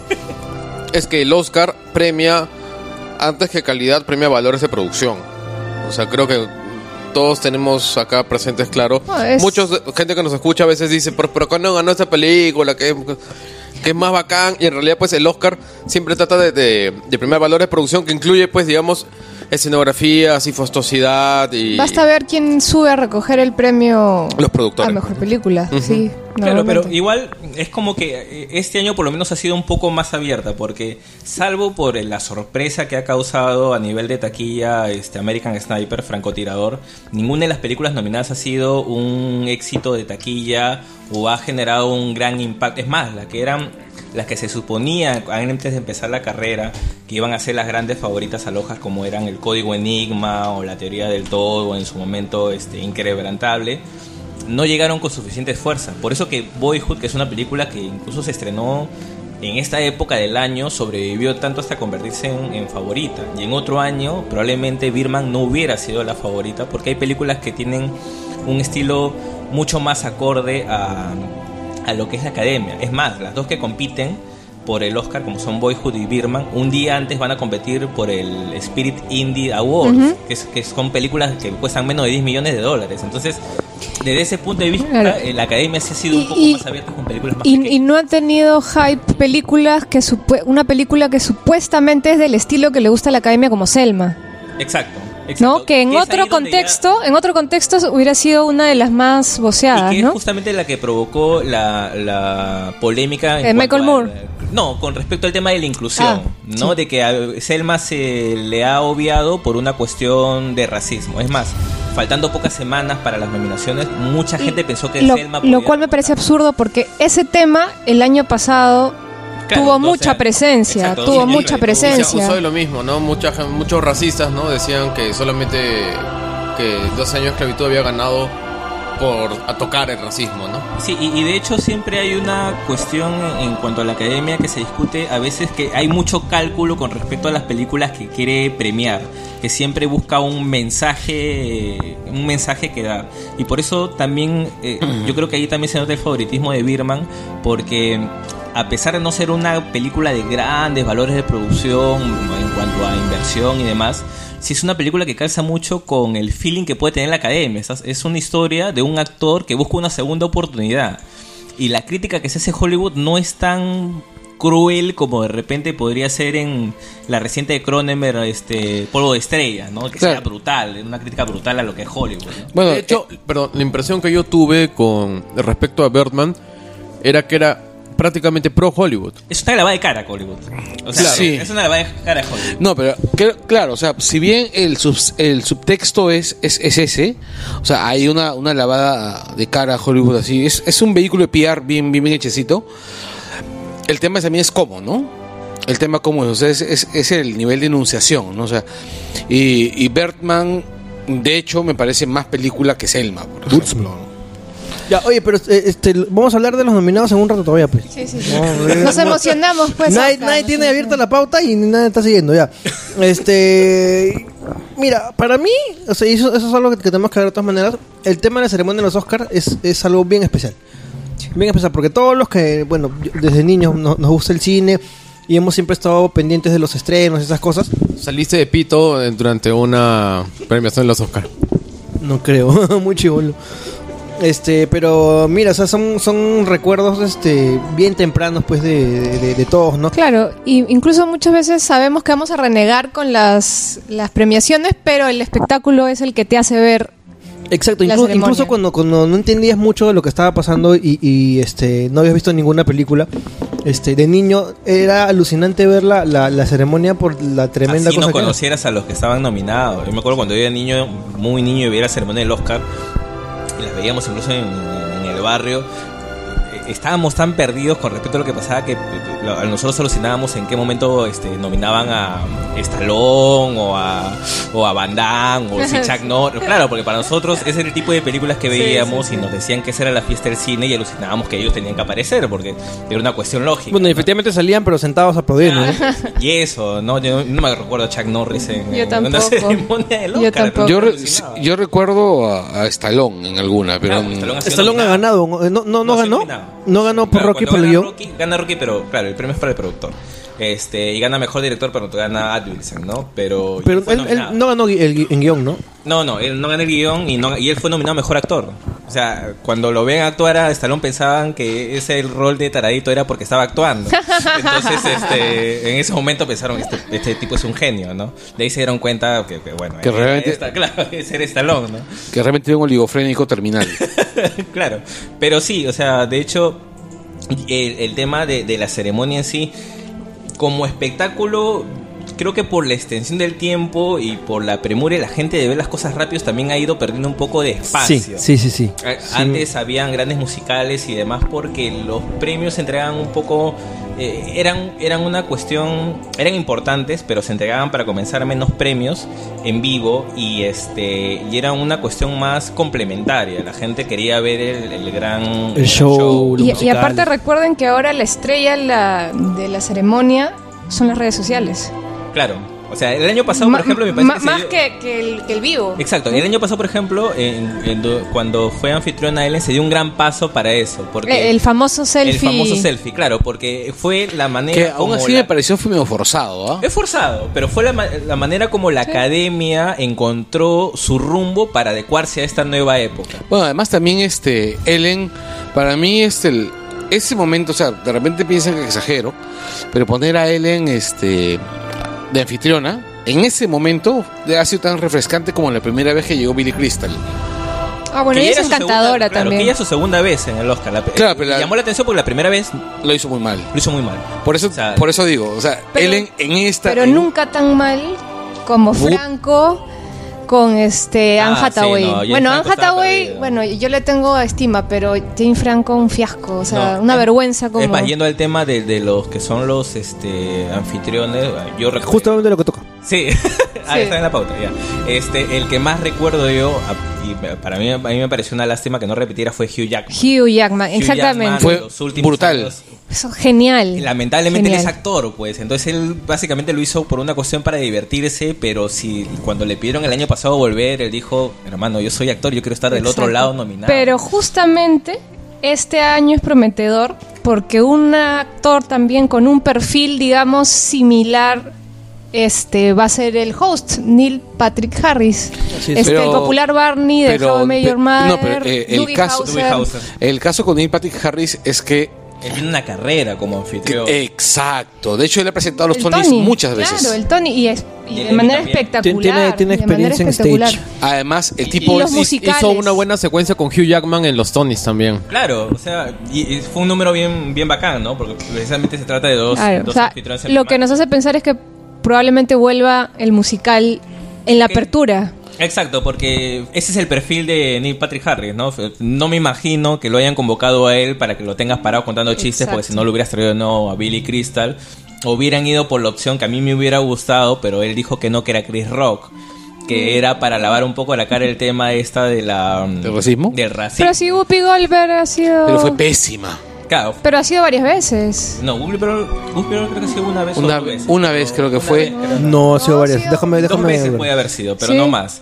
Eh, y Chris Rock ha sido una vez. Y a Chris Rock, pues, ay, para mí estuvo genial, pero mucha gente quedó enojada. Y yo creo que Ajá, hubiera imagínate estado bueno, claro. Ricky Gervais. Claro, Ricky para Gervais, que, ¿no? para que, le diga sus que le diga verdades. sus verdades a, a la gente de, a la gente de Hollywood, ¿no? Pero No, de hecho, de hecho, hay muchas opciones para. O sea, como anfitriones pueden haber miles de opciones, pero al final las que hay son las que hay, ¿no? O sea, las que se han elegido. Pero digamos que es prometedor que sea Neil Patrick históricamente yo siempre he, he, este, he usado el anfitrión, la selección de anfitrión, para ver qué tal va, para, ver si es que- para decidir si veo o no la ceremonia. Por ejemplo, en cuando... este caso la verías, por ejemplo. Por supuesto, por supuesto. Es un- él es un fanboy de. De Neil Patrick Harris. No, de I Met Your Mother. Ah, How I Met Your Mother, ya. Pero en el caso de Neil Patrick Harris, eh, y también igual resulta curioso porque en, el caso, en su caso no es una persona relacionada con el mundo del cine. O sea, se nota que a él lo han contratado por, por, por su, en su calidad de, de, bueno, de showman, bueno, pero justo este año ha actuado en Gone Girl. Claro, Whoopi- y ya Whoopi salieron Goldberg- los pitufos, pero... ¿También? ¿También? Sí, claro. Whoopi Goldberg ha sido cuatro veces Cuatro, host. Manja. veces. Man, ya- Ah, olvidable. Exacto, sí, o sea, Cuatro veces, no se me No, no, yo no diría eso. Yo sí me acuerdo bastante. Yo sí, yo, Yo, sí me acuerdo ella acuerdo. vestida como, Mira, yo- yo- como la, rey- la reina Elizabeth. ¿no? yo la recuerdo a ella en- como Guinan en, en. Star Trek. Pero sí, el tema de, el tema de- del, del anfitrión es- es lo que suele llamar a mucha gente a ver la, la ceremonia, ¿no? Y la popularidad de él, sobre todo en redes sociales, también es muy importante. Es una persona muy fuerte en redes sociales y de hecho que es el tipo de continuidad que seguramente busca, busca la academia para, para esta ceremonia, ¿no? Sobre todo tratándose de películas que, como ya hemos dicho antes, no tienen, no han tenido mucha llegada con el público más allá de American Sniper, ¿no? O sea, justo hablábamos del tema, eh, hablando del tema un poco de taquilla, American Sniper sola ha hecho más que todas las otras siete nominadas juntas. Entonces ya te das cuenta que la gente, cuando ve la ceremonia, de repente ve subir a la gente de Boyhood o Birman. ¿Y esos quiénes son? y esos quiénes son, ¿no? Los conoce- subió Batman, subió este JJ Jameson, pero no sabes qué, qué- qué película. Hay un montón de superhéroes nominados, ¿ah? Sí, un sí, sí. montón, sí. Y era ahora, ¿no? Sí, claro, ¿no? Lo que te habla bien de cómo están escogiendo Marvel y DC en su, en su casting, ¿no? Que Es- viene en la pauta. Sí, sí. No, está, está, estaba chequeando, este, estábamos hablando de también los peores hosts que recuerdan. Este, y la, se, se habla mucho a- a- este, mal y bien también de lo que hizo Seth MacFarlane en su año. A mí me divirtió mucho, ¿ah? Eh, a mí me parece que. O sea, desagradable, sexista. Simpáticos, pero. No era lo que mucha gente No, esperaba. yo Lo que esperaba pasa- mucho más de él. Exacto. eh, Seth MacFarlane llega después de Ricky Gervais. Y hay mucha gente que pensó que podía ser el, el- era digamos que la respuesta de- del Oscar a lo que había hecho Gervais en, en los Globos de Oro y al final no, no estuvo hasta esa, a esa altura, ¿no? Sí hubo un par de Claro. números musicales, un par de chistes, pero no es lo que la gente esperaba. Lo peor es que él tiene, tiene la madera, pero no tiene la experiencia, creo. Claro, en realidad sí. O sea, en realidad yo pienso que a él le faltó este, le faltó. Ni siquiera so- lo he visto actuando. No, en, en Bueno, realidad. ya, ya, ya comenzó a actuar, pues, ¿no? Ya- Claro, pero ah, claro, ese, mi- ese mismo O año sea, sido- No, pero lo que voy es, yo creo que a él, yo, tengo mis sospechas y mi hipótesis, que él estaba en el escenario así con sus notas y en ese momento ha aparecido alguien de la academia y le ha dicho, ¿tú quieres seguir teniendo trabajo en este pueblo chico? Dijo, y él dijo, sí, a ver, quiero ver tus notas. ¿Esto sirve? ¿Esto sirve? ¿Esto no? ¿Esto no? ¿Esto no? ¿Esto no? ¿Esto no? Después de 45 minutos de rechazarle todas las notas, le dejaron con tres chistes. El tipo tenía que improvisar arriba. O sea, el, el- el tipo, el, el tipo, Bien exagerado, pero. No, pues, primero que tu, chi- tu chiste no funciona, weón, porque no hay forma de que alguien le diga eso a, a, a este, a Seth MacFarlane, weón. Porque ese weón es suficientemente poderoso como para volver a ser Cosmo. Eh, eh, me robó el chiste, en realidad. Iba, iba a decir exactamente eso. Seth MacFarlane hizo Cosmos. Es como el momento en, en Fandango, para todos los que se acuerdan de esa serie. Fandango, cuando, ese cuando, que- así de paja. cuando, cuando aparece Tadeo Lugón y Ah, revive, Fandango, y, y revive al personaje de Lobito, a la marioneta del Lobito, y, hacen la cuenta con frijolitos para ver las cosas buenas y malas del pata, y dicen, pero lo revivió el Lobito. Ah, Entonces todas las cuentitas, así, todos los frijolitos, pues. O sea, revivió Cosmos, weón. y así, Puta, que tu digamos, referencia bien pendeja, weón. pastrula. Sí, en eso, en eso estaba pensando. tratando de recordarme. Puta, me sonaban por ahí los nombres, pero no. No, acabo de recordar. Lo peor de todo es que cuando recuerdo Fandango solamente puedo recordar a la chibola diciéndole al personaje de Hugo Salazar: eh, a, ti, a ti te hicieron con el esperma que sobró, ¿no? Eso, eso, esa época era de los Leopoldos. ¿sí? Claro, estaba Leopoldos. bastante ahí, pues. Y danza y- Sí, bueno, en fin. Otro, tenemos ahí un tema guardado de- de- para otro episodio sobre esas series. Bueno, seguíamos con... O sea, yo nomás tengo la pauta abierta. Sí. Ya, este. la- las categorías ya hablamos directamente de la. Yo, yo también, también tengo No, no, la no pauta abierta, pero no estoy viendo. este, de las. Comisiones. Ah, sí, de espérate, pero. Ah, tu pauta, pues, Fátima. Ya, mira, el host era categorías, categorías menores. Categorías menores como Ah, las eh, técnicas. las técnicas. Claro. Así hablen lo, lo que más relevante le parece. Bueno, yo creo que efectos especiales. Ah, está. X-Men, eh, Días de un futuro pasado, Interstellar, Guardianes de la Galaxia, El planeta de los simios y Capitán América. Esas son las cinco nominaciones. Fuertes, ¿no? Fuerte, está- es un año muy parejo. Es más, eh, yo estoy. No, no estoy seguro, pero es muy probable que en otro año eh, alguna de esas películas que tienen Cualquiera de esas. hubieran escalado en otras categorías, eh, pero bueno, no se les dio. Y en el caso de efectos especiales, yo creo que como una cuestión de lavarle un poco la cara por la decepción que fue, de repente Interstellar se la termina se la termina ¿En qué categoría dices Efectos fotos? especiales. Ah. Y yo creo que Interstellar está un poquito por encima de las otras, ¿ah? O sea, sus efectos especiales son más naturales. El- yo veo esa, esa vaina, yo veo, yo vi Interstellar y la verdad pensaba que estaba viendo el catálogo de imágenes del Hubble, ¿no? O sea, No, y, y todo al- era creíble. Y alguito le tienen que dar porque Exacto, ha es sido por ha sido ninguneada Ninguneada- básicamente. Ni- Ninguneada el, el mal. problema para, por el cual no podría de repente ganar Interstellar, estoy poniéndome solo- soltando una hipótesis, es que el año pasado ya ganó Gravedad esta categoría. Y es como que Un poco más de lo mismo. Un poco más de lo mismo, ¿no? Este y las otras opciones como por ejemplo El planeta de los simios de repente suenan un poco más lógicas, teniendo en cuenta de que igual son películas, es una película de gran calidad que no alcanzó más categorías, ¿no? Que de repente en otro año pudo o puede, o de repente también es el momento de darle, de, de legitimar el cine de superhéroes y se la dan a Capitán América o, o se la dan a este A a o a o X-Men o, o- mejor dicho o se le dan a Marvel de alguna manera. bueno, que Marvel se- está reñido, ¿no? Sí, Tiene está tres, reñido. tiene tres películas ahí Claro, metidas. que, Ma- que Marvel siempre se ha caracterizado, y eso se quejan mucho los productores de Marvel, de no apoyar mucho sus candidaturas al Oscar. Eh, el año de los Vengadores, sí, hasta lo que yo recuerdo, solamente fue nominado a una categoría y salió este Kevin Feige diciendo de que la gente de Disney no había puesto la plata suficiente como para hacer campaña y ganar más nominaciones, cuando todo el mundo le decía que podía haber aspirado un poco más. Entonces, de repente ahí hay un tema con Marvel que Me- no, no, no suele encajar en, Quizás hasta mejor guion podría haber llegado. Sí, hay cosas. Guardianes de la Galaxia puede haber año un poco más, ¿no? Este. Por lo menos mejor- mejor música. de- de- mucho de más, sí.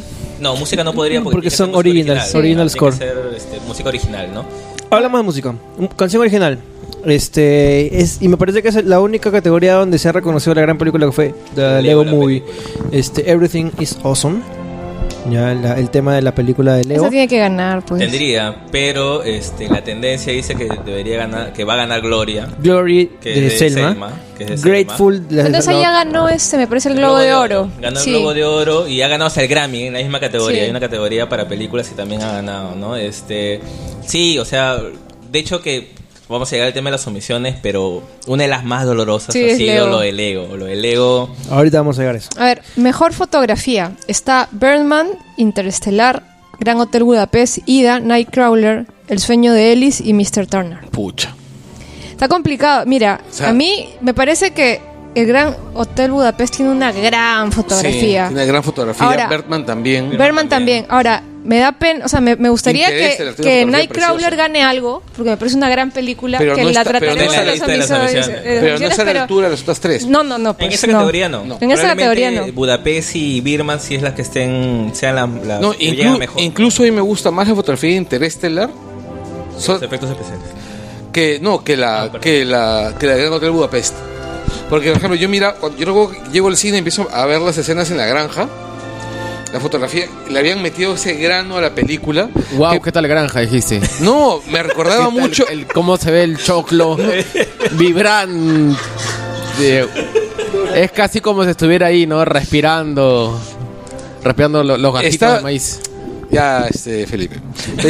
¿Cómo se pica? Se picó. Pe- pensé que no, digo, pensé que estaba viendo las uvas de la ira. Ya. Caramba. Ya, pero bueno, en el caso de, de, de- de esa categoría, de hecho que las categorías técnicas son las que van a servirle a Interstellar para lavarse un, un poco la carita. Eh, yo creo que lo que pasó con Interstellar es que de- dividió tanto las opiniones que la academia prefirió no arriesgar con esa, Claro. Sí, con sí. esa película. Eh, no, no fue el unánime que fue el año pasado en este, Gravedad. Gravedad. Entonces, este, si no tienes con ese respaldo de todo el mundo que te dice que es genial, es bien difícil, es bien difícil que llegues para una película de ese tipo, ¿no? A ver, Mejor- cinta, mejor cinta animada. Ahí Da Lego muchísima pena que no, haya- Sí. que no haya estado Leo. Que, Sí, que, yo no me imagino Sí, otra que sea el Lego la película. que un. Además un no he visto, una- creo que casi ninguna de las que están. Big Hero Sal- 6 salvo está- Lego O sea, la Big película. Hero, Big Hero 6 es un peliculón, ¿ah? Este, Es buena, sí. The Ah, Box sí, Trolls, lo- los Box Trolls, a mí me parece una película bien bacán. Sí. ¿Ah? Yo, yo, yo la vi, este, ¿Cuál? The Box Trolls. Es una que No la he está, visto. es, es stop Me motion. han dicho que es paja. Bien bacán, bien bacán. Y el diseño, pues, uf, a mí, me- a mí me gustó mucho. Sí. Desde todas estas Sí, las- es una película con un montón de Mausers dentro de de- Sí, sí. Tienen su cajita. Ya, Es, así donde consiguen los Mausers, en realidad. Después hay una que te va a encantar que es este ¿Cómo entrenar tu dragón 2? Esa es la que No, va a ganar. a mí me encantó, yo la vi. Esa es la que va a ganar. O sea, ha ganado, ha ganado el Globo de Oro, ha ganado el premio del sindicato de animación, el anime. Ya va a ganar. Entonces, este. No, es- sí, ya ha ganado casi. no, o sea, es todos que, los premios donde no ha competido Lego la película, ha, ha ganado. No, es que este, ¿cómo en, realidad es. Si ustedes vieron la 1, por ejemplo, ¿cómo, cómo entrenar a tu dragón 2 es jodidamente superior en todos los aspectos. Y la 1 es Y la 1 es palabras brutal. mayores. O sea, sí. la 1 es casi nivel Pixar. La 2 es mejor que todo lo que ha hecho Pixar recientemente. Claro, Ya a ver, mejor banda sonora. Está Under the Skin, Birdman, Gran Hotel Budapest, La Teoría del Todo, Puro Vicio, Interestelar, Descifra... Eh, eh, eh, descifra- bueno, el, Sí, el hay- enigma claro, hay- hay cinco que descifrado y Nightcra- Claro, Nightcrawler. código- eh, son cinco en realidad. Son el código Enigma, es este la teoría del todo, Interstellar. eh, ahí se, se me pasan un par más. Pero ah, ahí hay. Hasta hace unas semanas había una tendencia de que podría Interstellar también ganar esa categoría. Pero es brutal. Eh, ah, está el Gran Hotel Budapest. Ahí tiene dos, cate- dos nominaciones de Alexander Desplat. Una es por el Gran Hotel Budapest este, y la otra era por mm, el Código Enigma.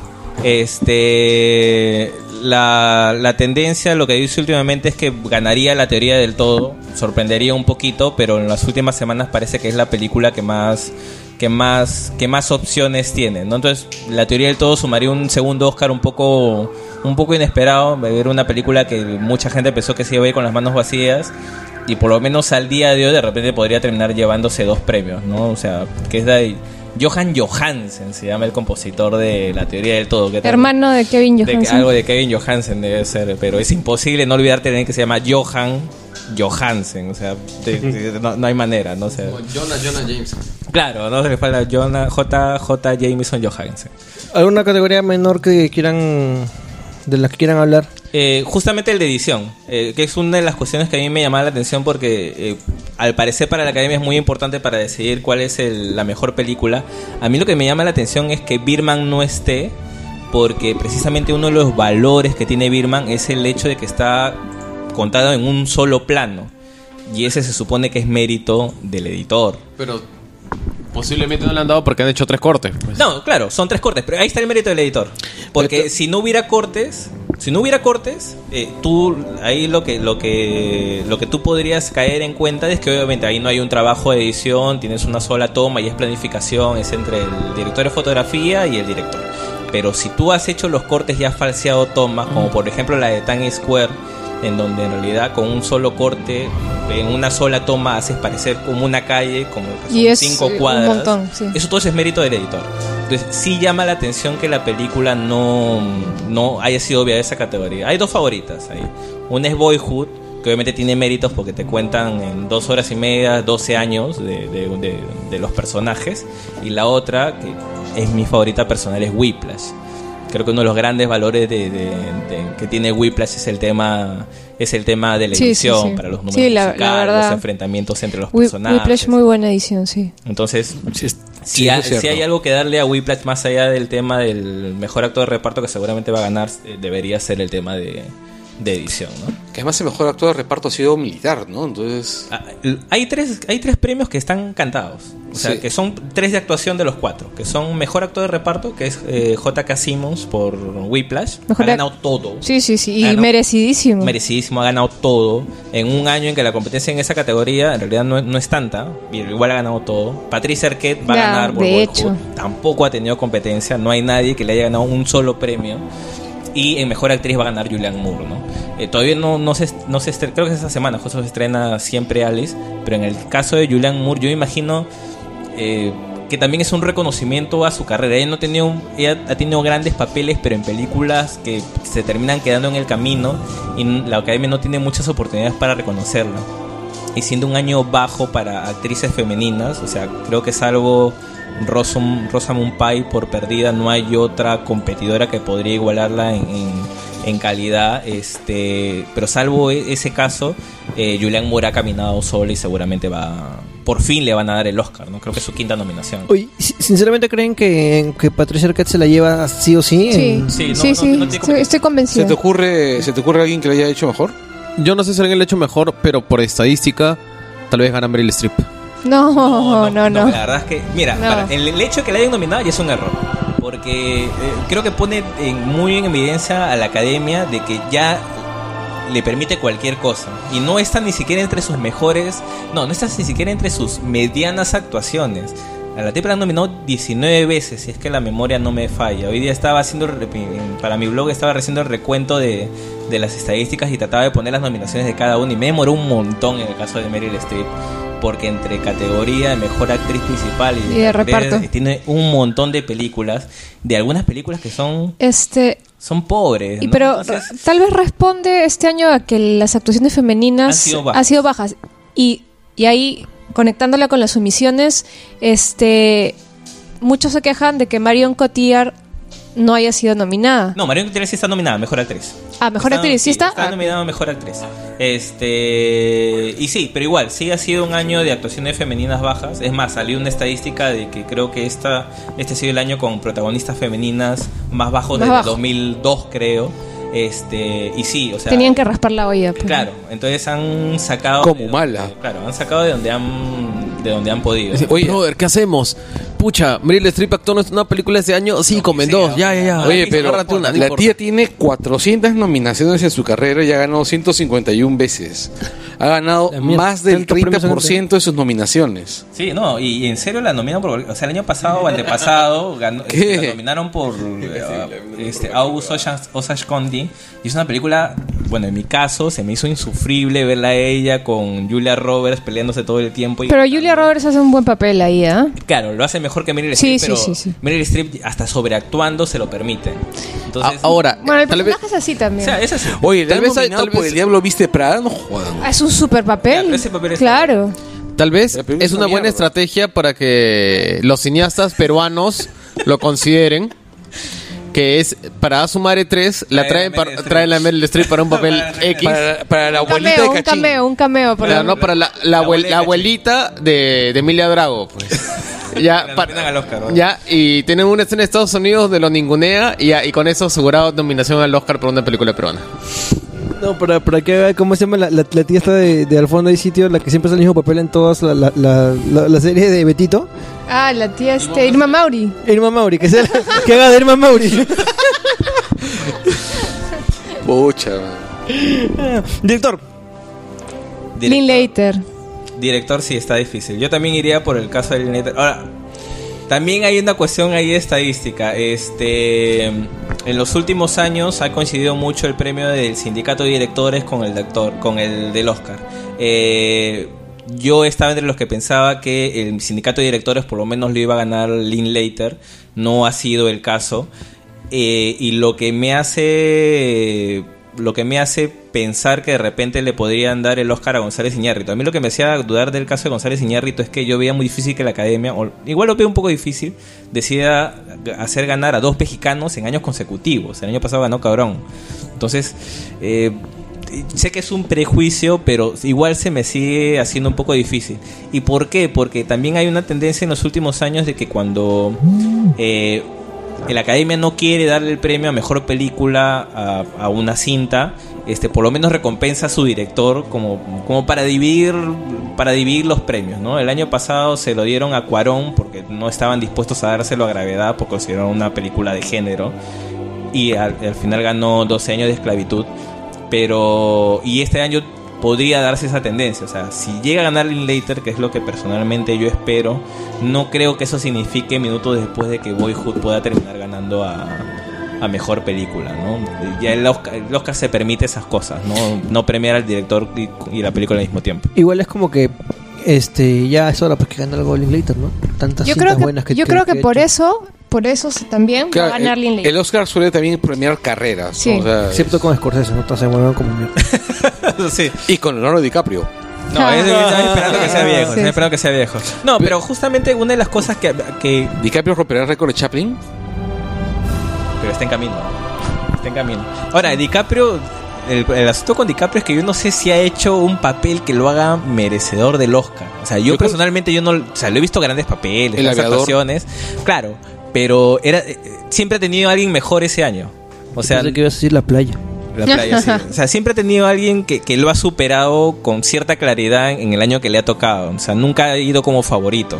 Todo el mundo lo hace favorito porque es DiCaprio, pues porque dice ya, pues ya le toca. Pero eso no es un criterio, pues, como para, No, claro. como para hacerlo Yo- yo- ganar. Yo, yo según yo le daría un premio exclusivamente por esa escena de este.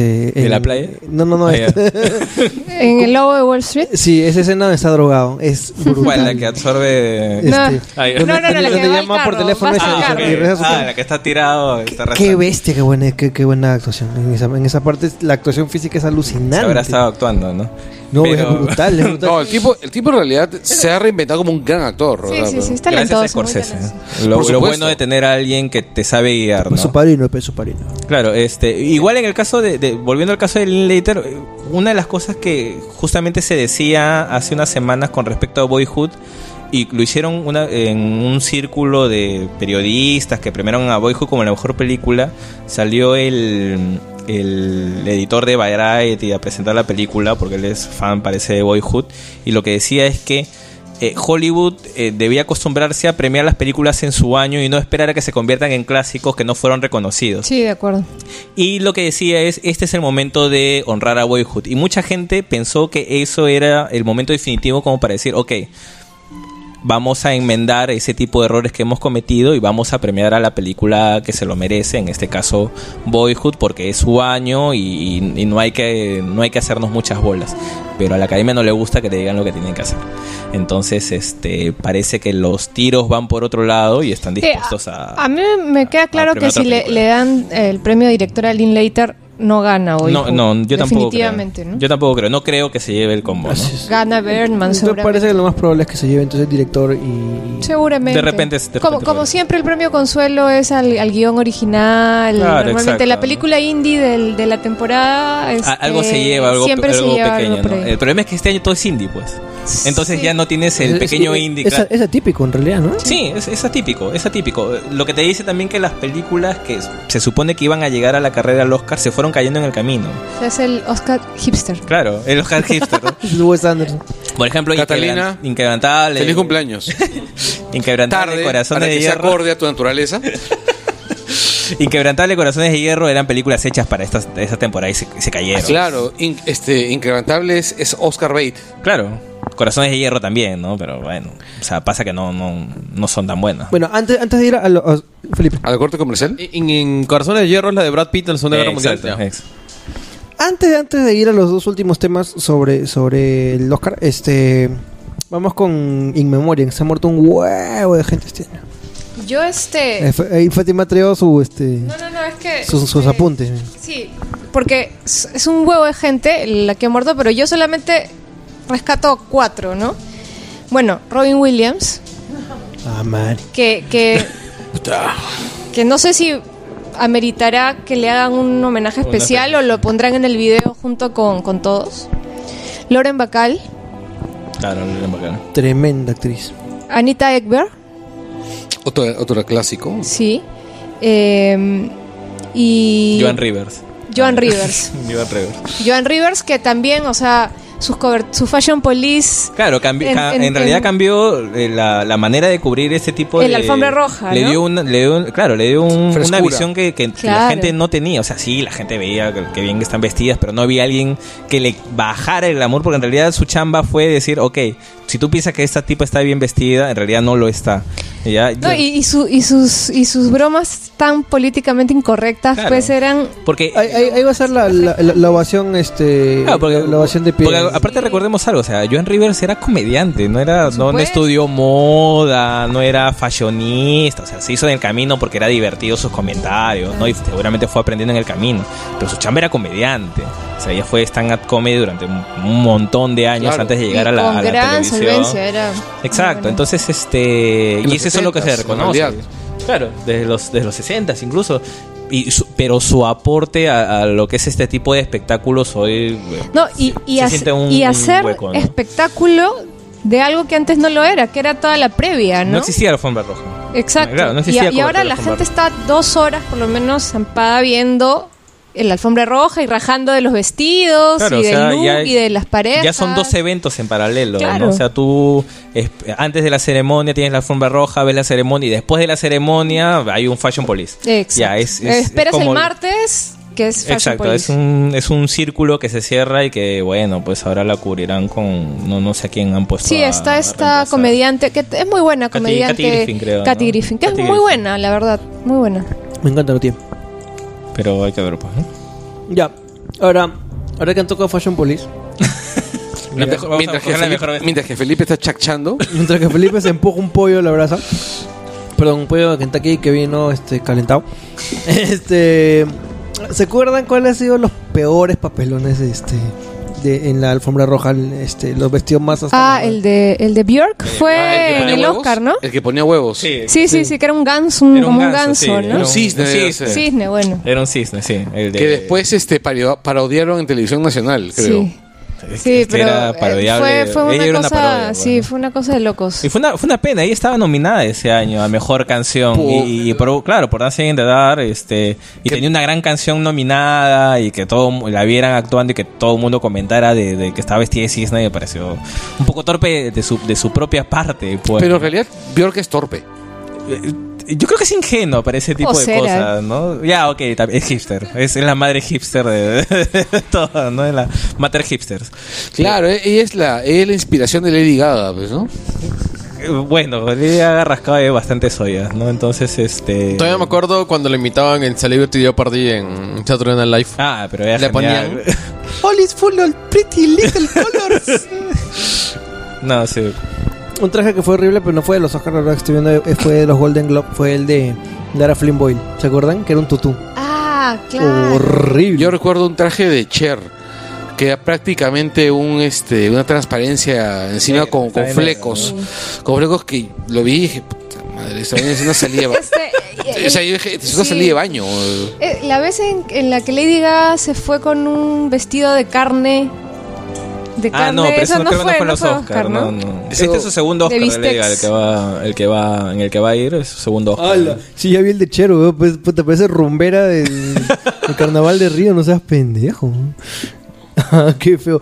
Aquí estoy viendo una página donde dicen los peores vestidos y efectivamente la, el Cher parece que la han sacado de extra de no sé si de Conan el bárbaro o sí Del salonazo. De la máquina del sabor. No, es que, en, es que en ese momento Cher se había hecho 55.532 cirugías. Ahora va por la 33, creo. ¿no? Que- Que no, 55.533, simplemente 60.000. no. Lo que pasa es que Cher ya tiene su tarjeta de cliente frecuente, pues, ¿no? O sea, por millas, es por puntos, es Claro, por puntos. o sea, a Cher ya llega y eh, co- como, como en las carreras de autos, los cirujanos sientan como los pits. Bueno, y, y, y la hija este le gustó también la cirugía, tanto así que se volvió transgénero. Ah, verdad, que tiene una hija transgénero. Con muy, a- muy, a- muy a la moda también. Oye, el traje de Gina Davis, mira, este traje... No, pero era joven, se le veía, se le veía bien. Hay gente que se le perdona, pues. ¡Hala! No me acordaba de ese- Celine Dion se puso el saco al revés weón. Sí. ¡Qué bestia! Man, ya, este... Crist- Cristina, Cristina Ricci se puso el de, el, el de su sobrinita. ¿no? Cristina se puso traje de, de este Cu- Cuando, quinceañero cuando eh, ya de- estaba flaca o todavía No, ya estaba está flaca. Ya estaba flaca. Ah, estaba flaca. Bueno, Hillel Graham se... Sí, claro. Varias veces. Claro. ¿En serio? Sí, Hillel Graham siempre se ha vestido mal. Ah, Madonna, mira Madonna, parece una... una Hare Parece, Krishna. parece Joan Baez, pero con más cirugías. Puta, hay otro de Cher Che, recogiendo a sus hijos así del colegio. yendo al partido de fútbol de los hijos, ¿no? Oye, man, ya, Tora Birch. Tora Birch parece tía que hace la movilidad escolar. Oye, pero Tora Virus siempre apareció Tora Virus y eso no es bueno, ¿ah? o sea, e- e- esa es Tora Virus, ¿no? No, pero es que tienes, tienes, tienes un problema ahí. O sea, o parece Tora Birch o se parece a su vieja. Y si se va a parecer a su vieja, mejor que se haga calata, pues, ¿no? O sea, mal. disfrazada de enfermera. Pe- Pero sí, eso te deja claro de que sí, es otro, es, es- ya, ya es imposible mirar los Oscars solamente en la ceremonia, eso siempre va a ser tema de discusión. En todas las ceremonias, yo, yo no veo los Grammys y, y- y el tele estaba lleno de, de los comentarios del traje de Rihanna, pues Y- ya era imposible pues no comentar a- Y sí algo parecido. sofisticado porque ahora hacen esta imagen 360. Ah, ¿verdad? Este, la pasarela de la joya de los dedos, la manicure, la pedicure. Y la pregunta típica de quién te ha vestido Ah, y sí, esas cosas, ¿no? O sea, no, no es cómo te sientes, estar, no, quién te ha vestido. Miren esta vaina. Oye, Nadie es un podcast, nadie puede ver.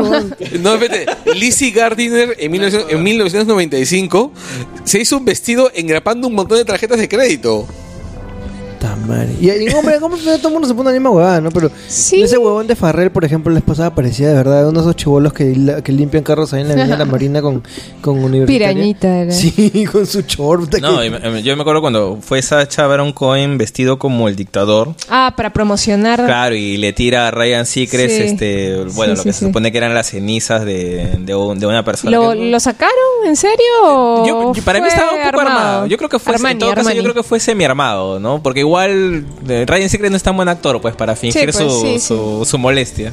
O sea, de hecho que sí estaba armado, de que conversara con él y seguramente iban a hacer algo, pero no creo que tu- estuviera planificado que le iba a tirar todas las cenizas, ¿no? Como cuando Bruno le puso el poto encima a Eminem, pues, ¿no? Ah, eso estaba armado. sí, eso sí, sí, sí, se sí, confirmó que estaba que estaba armado, ¿no? O sea, el mismo Eminem pues, le estaban haciendo tanto bullying mediático que dijo, "Oye, ¿sabes qué? No me hagas con vainas, que eso estaba armado." Ya lo tuvo que reconocer porque no soportó no soportó este no soportó las humillaciones, ¿no? Pero sí, volviendo al tema, eh, sí, la, la, la cobertura de los Oscars ya ha cambiado completamente. Ya, ya uno no se enfoca solamente en la ceremonia, hay mucho más que ver, porque la gente pide muchas cosas más también. Así es. Penúltimo ítem, este, los grandes puenteados. ¿Qué, qué película ha sido ninguneada, ha sido olvidada, ha sido... La de Lego, carajo, la pela de Lego. A mí me parece... En ese momento yo me he imaginado a Felipe Davis como Carlos Gasols diciendo, como diciendo, los pañales para adultos, joven, los pañales para adultos. Este año ha habido Felipe, bastantes acabo de ver tu futuro. Eres Carlos Gasol. Gracias, gracias. Este- Lo tomo como un cumplido. Este Mira, año ha habido, sí, sí. grandes puenteados. De hecho que, este... Es más, te- ahí también te das cuenta cuando ves a los nominados y los que quedaron fuera, que el Oscar, eh, perdón, que la Academia se tomó el trabajo de escoger qué es lo que quería premiar. Y sí te quedó claro que las películas que podían ser incómodas o con personajes que eran protagonistas discutibles, decidieron dejarlas fuera. Nightcrawler, por ejemplo. Crawler, este, Pero Perdida. Amer- American Sniper. Claro, pero American Sniper termina siendo un héroe americano. O sea, a él se le, se le discute al verdadero Chris Al- Kyle. Claro, no al de la película. Al de la película no le De discute. la película Claro. es un Yayo. pues. Claro, exacto. Claro. El de la Es un película Es es un Capitán héroe. América, es Capitán Exacto, el de América. la película es un héroe. Y lo venden así, y lo venden bien, porque es una gran película. Pero es un héroe. Ya, tú lo que puedes discutir es si se parece o no al de la vida real, y al de la vida real lo puedes llamar así. es otra di- es otra discusión. Y de hecho que los roches que hubieron con Michael Moore y con Seth Rogen, ellos después declararon que no se referían a la película, Sino sino que se referían al verdadero Chris Kyle.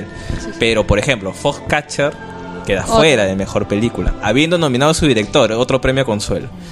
Nightcrawler queda fuera y es- fue una de las mejores películas del año pasado de lejos. ¿Pero tú crees que es porque tenían protagonistas moralmente ambiguos? Sí, yo creo que sí.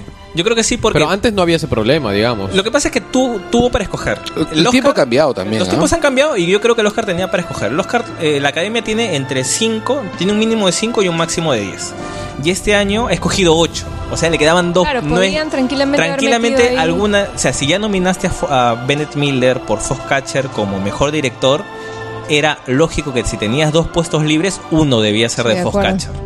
Uno. Perdida fue un éxito de taquilla y fue un éxito de crítica. Y a Ah, todo el mundo mí- le encantó. A mí fue para mí fue infladísima la película. Ya, Perdida. Perdida. Ok, puede ser discutible, pero era una candidata Sí. más o menos fija. Pero ha sido súper ninguneada. Creo que la única es la, Rosamund Pike, nada más. Nada más. Que ya no se la podían quitar de encima porque, Ya, porque, no hay más, bueno. pues. No había más. Claro. Pero ya tienes tres películas súper fuertes con dos espacios libres que no han podido cubrir. Entonces, ¿qué, cuál, es la, ¿cuál es el mensaje? Sabes que estas películas preferimos obviarlas. Dentro de todo, si tú puedes ver las películas que sí están nominadas, todas tienen en común que ninguna, que ninguna es... eh, a vista incómoda, ¿no? O sea, Claro. ni- ninguna tiene un tema que pueda parecer eh, tabú, o, bueno, salvo de repente el código de enigma, pero el tema de la homosexualidad del protagonista está bien por debajo, no, no, no es, no es, es casi anecdótico en la película, pero mm, el resto de películas tienen cierto nivel de corrección que le permite que le permite has permitido ser este nominada, ¿no? Pero también hay una cosa que me parece ingenua a esas alturas del partido. ¿no? O sea, todos conocemos más o menos cómo piensa la academia. ¿no? La academia está formada por, por vejetes. eh, Ya no son tan vejetes, ¿ah? Justo la vez pasada salió una estadística del promedio de edad ya ha bajado. Son cincuentones, creo. Sí, son, son hasta cuarentones, porque en la- el número de miembros de la academia ha subido en los últimos cinco años y los nuevos miembros todos son actores que han llegado recién a Hollywood. Y el número A, actores, productores que han llegado a Hollywood recién, y la mayoría son del, incluso del circuito indie, que de repente también explicaría por qué hay tantos nominados indies. Entonces, ok, eh, no es veintitantos años el promedio de miembros de la academia, pero sí ha bajado un poco, ¿no? Mm, Claro, puede ser, pero el, eh, igual también tienes que ponerte a pensar que el voto se atomiza, ¿no? Exacto. El voto se puede atomizar y podemos hablar de que si pueden haber entrado un montón de, de miembros más jóvenes, igual puede ser un colectivo mucho más heterogéneo y que el grupo de vejetes puede tener eh, una opinión un poquito más homogénea, ¿no? Sobre todo en cuanto al rechazo a determinado tipo de, de- de películas Claro, o, de personajes. Ellos pueden votar más en bloque. Exacto, eso voy. uno más joven sí como que eh, defiende su voto por mucho que sea independiente de lo que de lo que el resto dice, ¿no? Sí, eso puede haber eso puede haber pasado.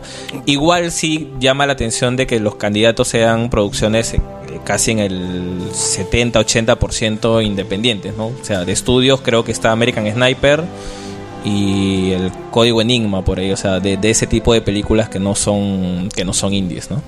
Bueno, y cerramos el tema con nuestra predicción para mejor película. Ya las hemos ido soltando, Vamos creo, a, ¿no? a- a dejarla precisamente cada uno, ¿ya? Este, Birdman. A ver, yo quisiera que gane Boyhood. O sea, de las películas que, que vi, es la que más me gustó. Las películas nominadas que vi es la que más me gustó.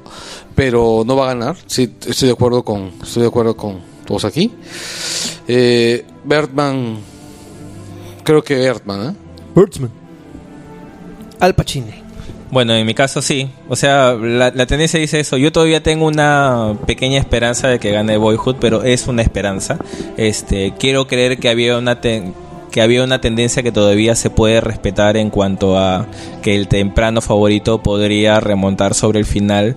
Y porque de repente hay algunas voces que bueno de repente pensando o, queriendo creer lo que no se va a dar eh, han querido creer que los premios que ha recibido últimamente Birman es precisamente para dejar el camino libre a Boyhood de cara al. Yo no creo que haya tanto cálculo a la hora de votar. Eh, sí espero que por lo menos en el cálculo más pesimista Boyhood se va a ir con un solo premio, que es el de mejor actriz este secundaria, y de ahí se iría en nada, teniendo solamente seis nominaciones. Eh, yo espero de que no sea así, es mi favorita de- de las que están, de las ocho nominadas. No, es que Eh, también. por mucho, pero hay, hay que ver, ¿no? De hecho, que hoy por hoy, siendo siendo honestos con, con lo que parece ser el escenario, es, es Birman la que, la que podría ganar, ¿no? Fátima Toche. yo también soy Team Boyhood. En realidad, de corazón quisiera que gane. Es la película que más me ha gustado este año.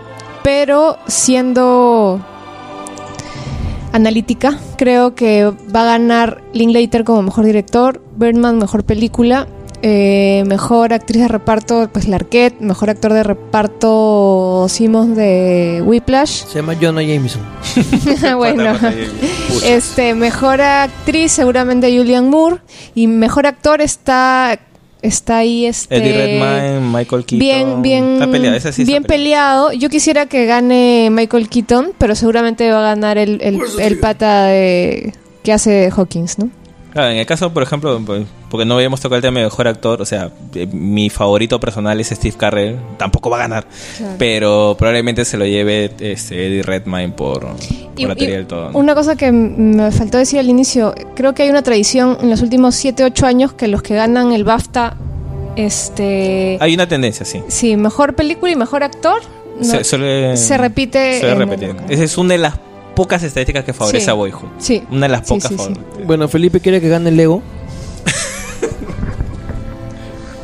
Everything is awesome. Everything is cool when you're part of... No, mi corazón está dividido por mejor película entre Birdman y Hotel Budapest. Pues creo que honestamente va a ganar Birdman. pues. O sea, creo que todo lo indica. Ah, es una lavada de cara a Hollywood. Tiene valores de producción. Juega con los... O mejor dicho, efectivamente no los tiene, pero juega con la idea de los valores de producción. Porque es una cosa bien, bien borgiana. En que en lugar de hablarte de una megaproducción de Hollywood, te arma sobre alguien que trabajado en megaproducciones de Hollywood y, y tiene sus tres minutos en superheroicos con efectos especiales y alienígenas e invasiones. A ver, tiene sus tres minutos de Avengers. Tiene sus tres minutos de la batalla de Avengers, la batalla de Nueva York. Ah, entonces, yo creo que para ahí se va a ir el Oscar. Y, y bueno, o sea, también, ¿no? O sea, también de las que he visto es. Está en mi top 2, que está bien parejo con, con Budapest. Yo no opino porque no he visto todas. Bueno, y una categoría que no hemos hablado que es mejor película extranjera. Que bueno, ahí hay una. A los 40. Relatos salvajes está este como película La Ouija.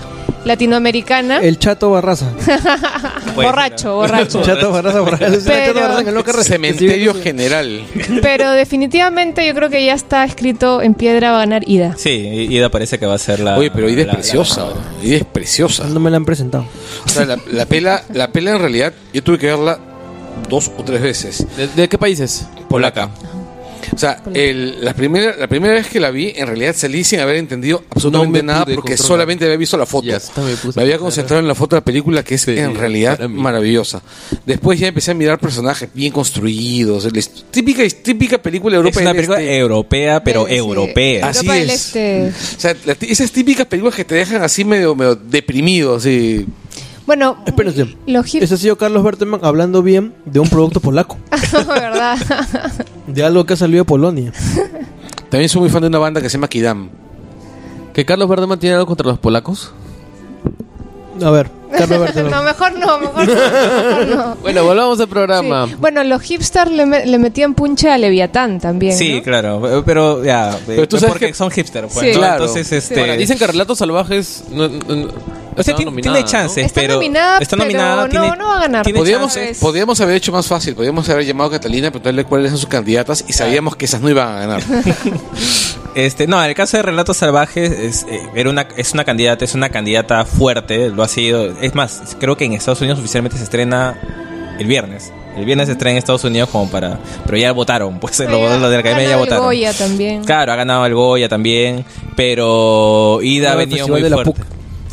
No, aparte. El, el Festival no, de Lima. Además, otro, otro, otro detalle: Cerrados Salvajes es una película disfrutable, es una película paja. Yo te he dicho Renato Salvaje. Renato Salvaje. este, Serrano Salvaje. o sea, todo el mundo dice cualquier huevada. Relatos Salvajes es una película bastante disfrutable, o sea, tiene momentos muy pajas. Sí, tiene, tiene algunas de las historias son notables. La de Darín es notable básicamente por la actuación de Darín. bombita. Claro, bombita. Team Bombita. Pero este, el. La de la, la de la novia también es notable, pero también, también es una película regular, no es una película. Claro, o sea, como todas las películas con Sí. episodios, siempre alguno te va a gustar más que otro. Ahora, el, no lo- es el lo- secreto de sus ojos. Claro, pues. el tema con Relatos Sí. Salvajes es que, por ejemplo, eh, O sea, a lo que yo voy igual, no que- le, igual no le va a servir, pero ha tenido muy buenos comentarios de gente de la industria. O sea, la vez pasada estaba viendo el, el- el Twitter de Brad Beard, que es este director de Los Increíbles, Ratatouille, y, Y le de tiraba y de Misión flores. Imposible. Claro, y Misión Imposible, y le tiraba flores a Relatos Salvajes. Y el Gigante de Hierro. Claro, Claro, Scott justo. Derrickson, Es lo que- es lo- claro, es o sea, lo que iba- Duncan lo Jones, que o sea, hay, hay gente, hay gente A su madre, ¿verdad, no? Claro, o sea, lo que voy es. Me llega altísimamente que la gente recuerde a. a, a Ratatouille, a, a, a Brad. Bird por, por Ratatouille y por Los Increíbles, que son buenas películas. Películas Claro, pero realmente el muy Gigante buenas, de Hierro el Gigante de Hierro es un clásico. Es así de simple. O sea, el Gigante de Hierro va a pasar a la historia con más argumentos que Ratatouille. No, y creo que ya, creo que ya pasó, ¿no? O sea, y está en la lista de películas que, que han crecido en el tiempo, el gigante de hierro. ¿no? En su momento todo el mundo la ninguneaba, pero bueno. La mejor parte fue cuando el gente de hierro dice We are Groot. Bueno, cerramos entonces. Este, de verdad que es una, una ceremonia bien atípica, ¿no? Este, de- por la, Va a la- ser paja. las películas que han sido nominadas, o sea, no. Eh, sí, pues se ha medio indi- indizado la. Oye, los candidatos, los candidatos a película animada, la mayor parte son de la puta madre. Está Ghibli también, ¿no? Está Ghibli. Claro, o sea, está Ghibli, está este. Está Big Hero 6, que es una peliculaza. Pues no está Lego. ¡Ah! No, ya no está bien, no está Leo, ya está bien, es una ninguneada, pero las películas que están ahí son muy buenas.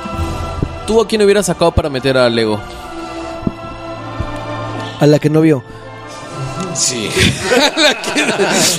a, la que, no me vi para no tener este remordimientos. bueno, y cerramos pues esta este esta parte del programa y gracias al Pachine y, y vamos pues con lo que viene, que es a lo que todo el mundo está esperando.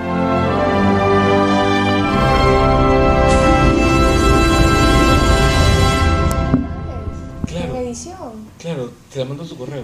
I'm too sexy for my love, too sexy for my love. Love's going to leave me. Señores, señores, es la canción porque no hay chocolate. Que sí hay, sí hay, sí hay. Pero va a entrar en postproducción. Pero sí hay. A ver, vamos a ver si puedo hacerlo rápido. Ya, va a ver, hablen de algo. Ya haz un. Haz Ya, un va a ser mi cherry. tu cherry. Mi cherry. De la cometa, la cometa. De la cometa.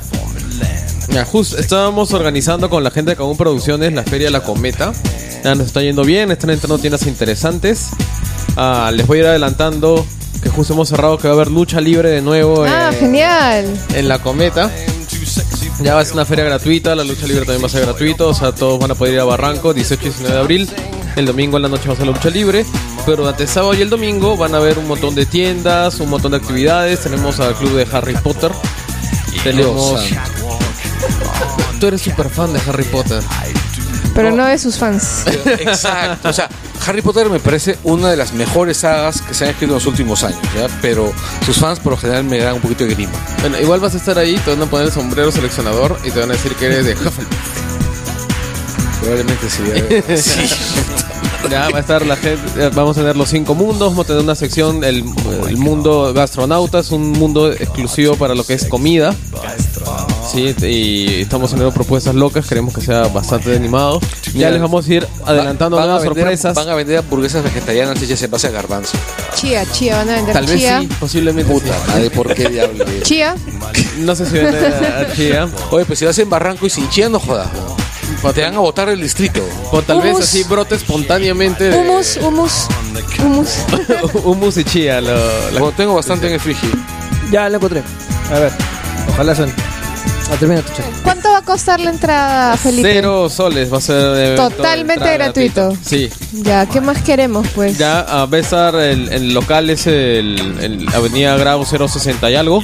Es la que 061, es la famosa cuadra cero de Grau que está cerca del Esfuer- paradero. esfuérzate, Felipe, por favor, en poner ahí un croquis porque es bien yuca encontrar el Sí, sitio, ¿ah? es- pero o sea, me parece chévere el, el- el local, ¿ah? O Bien sea, por ti, bien por ti. chévere el local, es amplio, o sea, pero a veces es complicado de- Es llegar. rebuscadito, ah, gracias pues digamos a, a las gestiones de, de cierto alcalde que hizo un sistema que más o menos fregó todas las rutas que ven por ahí. Castañeda, señor. Ya, ah, vamos- siempre ponemos el croquis, lo ponemos en los flyers, como está repartiendo por, por algunos distritos, también ponemos el croquis en la parte de atrás. No, en realidad lo- en- en donde debes poner el croquis es en el boleto. Imprimirlo en la parte de atrás del boleto. ¿Qué boleto? Ah, cierto, no vas a cobrar. Ponlo en la página web. No, está en la web, lo, lo ponemos en varias partes. Ya, ah, y bueno, vamos a estar anunciando las novedades donde las vaya trayendo, las exhibiciones que van, se van a realizar. Vamos a tener a Rosa María Valle, que es una artista increíble, que es muy fan de lo que son cómics, por ejemplo. Va a ser todo dos días de pintura en vivo con, con tinta china y, y acuarelas Ah, de distintos personajes pues, ¿no? de la cultura pop y el friquismo. En general va a estar bien bacán y ya pues estarán escuchando más cosas aquí. Chocolón. No, horóscopo era, ¿no? Horóscopo, horóscopo. Ahí va. Aries. Tiembla más que el loco de Maduro en Venezuela. Todo porque la amiga de tu costilla te vio gireando a otra costilla en un tono. Vas a tener que utilizar todo tu floro para convencerla que solo es una amiga. Si no, te vas a tener que ver conchoteada y volver a manopla solitaria. Pobechito. Tauro. Tu costilla ya se hartó de tus borracheras y perdidas a mitad de semana. En vez de andar botando plata con los vagos de tus causas, sácala a ella al cine, a bailar y a tomar un helado. ¿O acaso te vas a cachar a tus amigos? Te van a botar so huevón. Géminis. Ya olvida esa costilla. Tú ya no formas parte de su mundo, ya fuiste. No seas como el monce de Chemo Ruiz con Dorita. Los machos que se respetan se buscan otra hembra y asunto olvidado. Si no, siempre estará tu fiel Manuela. Provecho. Cáncer. Ahora que ya ganas tu platita, es momento para que engrías como se merece a tu pareja. Cómprale algo bonito, invítale un vino, hazla sentir importante. No seas pendejo y no estés gastándole el billete con tus amigos, todo lo ven guasquearse en la esquina del barrio. Sé un caballero de una buena vez, chistosazo. Leo. Fieros combatientes del sexo. Estos nativos sabrán hacer vibrar hasta el más pequeño de los clítoris y hacer temblar a la virgen más resoluta. Signo afortunado, cuya fiereza les impone el no dar cuartel. Provecho. Esta semana si tu pareja es Leo, estará con la sangre al 100%. Virgo. Los hombres y las mujeres de este signo se verán con, como aquejados de una locura sexual. Es el cambio de estación. Aprovecha y ataca con todo. Dile adiós a los carnavales con tu buen polaco en casa. Suave con que acabes con las bolas deshechas. Libra. Este signo, tanto hombres como mujeres, son amorosos por naturaleza. Eso es saludable para el sistema nervioso, pero no tanto para el placer. ¿Qué mejor regalo para alguien que un buen poco de esperma bien administrado? Ya sabes, báñala con harto quaker para que se sienta que la amas. Escorpio. Esta semana sí deberás pasarla tranquilo. Nada de sexo ni borracheras. Es tiempo de reflexión para que sepas qué cosas son las más importantes importantes en tu vida. Piensa, analiza y luego dedícale más tiempo a ello. Deja la paja y vivirás mejor. Sagitario. Para los Sagitarios, la parte animal se impondrá sobre la parte humana. Los hombres harán las delicias más impresionantes a sus compañeras, dando furiosos golpes de miembro, no importa qué agujero. Lo más difícil será soportar su pasión. Ojo con las grandes dimensiones y dónde se meten. Capricornio, por vago, tu flaca ya te dio vuelta y acabaste más solo que Marco Turbio después de perder la revocatoria. Es hora que busques chamba y le demuestres que quieres ser un hombre nuevo. Ponte las pilas, varón. Acuario. Todo tiene su época y es hora que dejes de vivir en tu cuarto jalándote la tripa con esos videos que compras a tres lucas en polvos azules. Sal, conoce gente, manja germas, vive. Ya tienes 35 años, guarda que tus huevos empiecen a secarse. Y finalmente, Piscis. Tienes mucha suerte esta semana. Tu flaquita estará con toda la papaya encendida y te pedirá harto fierro. Aprovecha. Toma bastante maca, no chupes ni fumes para estar con todo el cuerpo limpiecito y operativo para el encontrón. Si la dejas contenta, la tendrás mamando del pene cuando quieras. Provecho.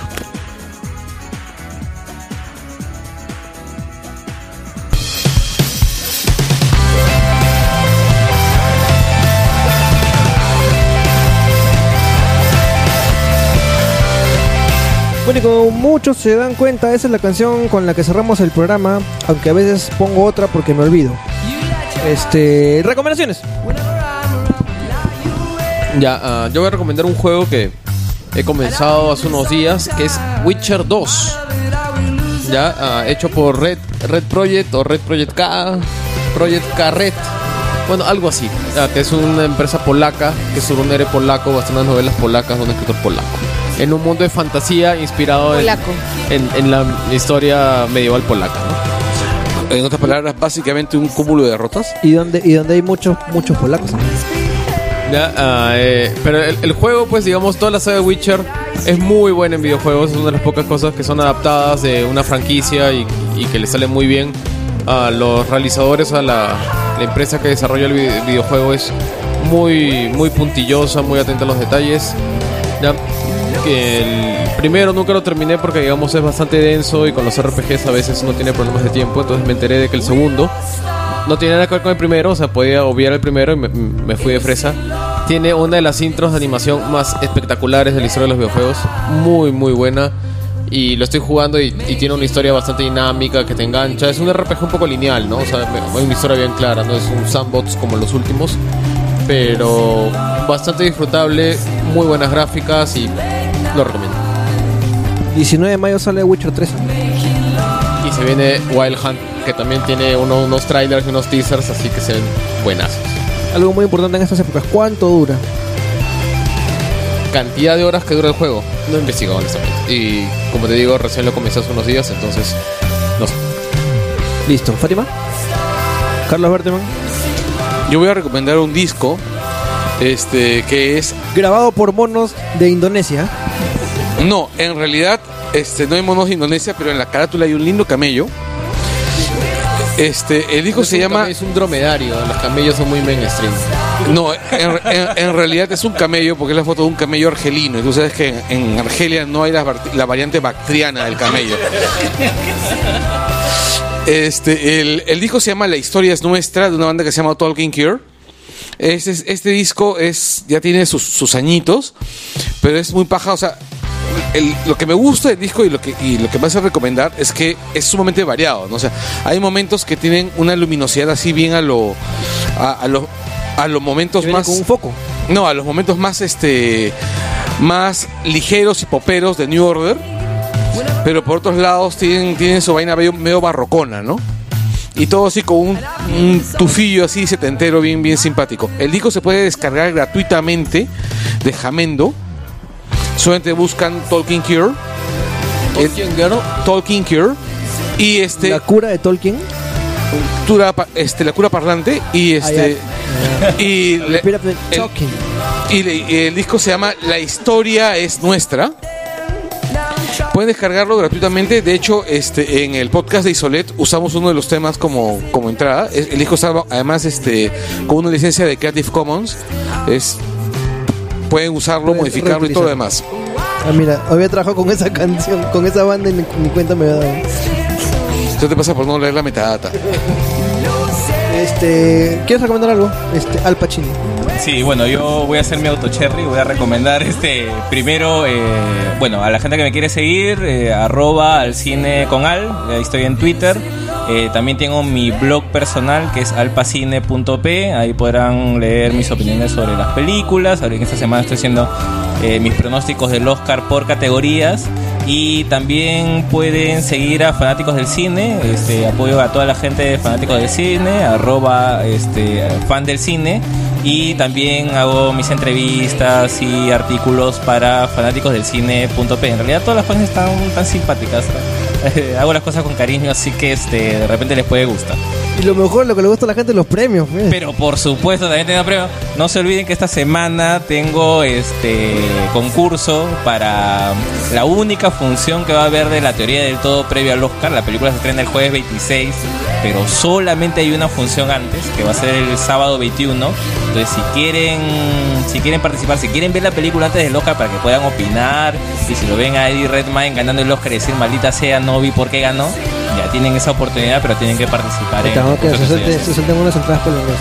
Hay que preguntarle a la gente de UIP para que, no- para que nos suelten. Sí, pregúntenle, pregúntenle. Listo. Pero si no, participen este, y nada, para lo, para lo que quieran. Y ya, gracias por la invitación porque estaba muy divertido. Ya saben, ah, si ganan su- sus entradas, lleguen temprano porque si llegan tarde los mandan a otra sala donde está dando Boyhood de nuevo. Me mandan a ver Leo. Este, ya, yo voy a recomendar algo que medio extraño en realidad porque me he pasado varias semanas rajando de Nintendo y me compré una Wii U y le estoy pasando bomba, weón. Es maldito. Ah, pensé que ibas a recomendar un chifas y cucarachas. No, qué chévere, ¿verdad? Estoy jugando Mario con mi esposa y es alucinante, ¿verdad? Qué chévere es Nintendo. Bueno, Mario es un juego alucinante. Nintendo es lo máximo. Inconsistente. Carajo. En los foros, en los foros te van a hacer leña ahora. No, no, la, la- la- la en, verdad. en realidad es más inconsistente que la selección peruana. ¿no? No, la, la ver- la verdad, la verdad, la verdad que este lo único bueno de Nintendo son sus juegos. Todo lo demás es malo. Todo lo demás. Pero es una compañía espérate. de videojuegos. Exacto, los juegos sí. son buenos. Entonces está bien, pues, o sea. No, no, es que, es que por lo ridículo que suena, es, realmente la situación es ridícula. O sea, los juegos son buenos, pero por ejemplo, tienen problemas de distribución, los juegos no llegan. O este, o tienen una estrategia alucinante que tiene todo el resto del mundo para que la gente compre sus juegos y ellos agarran y dicen, no, señores, no hay que hacer esa hueva porque esa hueva nos puede dar plata. No queremos tu plata, este jugador de. Se hacen los videojuegos". interesantes, pues se hacen de rogar, está bien. Pero les da pésimo, pues. Pero son hipster, pues. No, no son hipsters, son, son este, son chivolos. O sea, hacen juegos para chivolos. Pero son muy buenos juegos. O sea, lo único que tengo que decir es que Nintendo sigue haciendo los mejores juegos, entre comillas, familiares. Este. Pero ¿quién ha dudado de eso? No, no, es que no, no, no, Él no, seguro una de sus, co- de O sea, sus columnas y mira. ahora la quiere arreglar. O sea, mira, ni yo he dudado de eso. No, no, no, no, no. Si lees mis columnas, sí, lo justo lo que yo digo es, los juegos de Nintendo son, son muy buenos. Mira, yo crecí con Sega y jamás he dudado de eso. Pero ¿sabes qué? Hay, este, ahí ya después conversamos eso, pero a mí me gustaría realmente hacer una, un, un pro- un programa especial hablando exclusivamente de los problemas que tiene Nintendo porque son bien, bien, bien, bien estúpidos. Bueno, y eso ha sido Oscar Spencer. Huelo, huelo, que- huelo que te, que te han, que te han regalado esa Wii U, ¿ah? No, no, no, no, no, no. Por, por cierto, me lo he comprado en tal.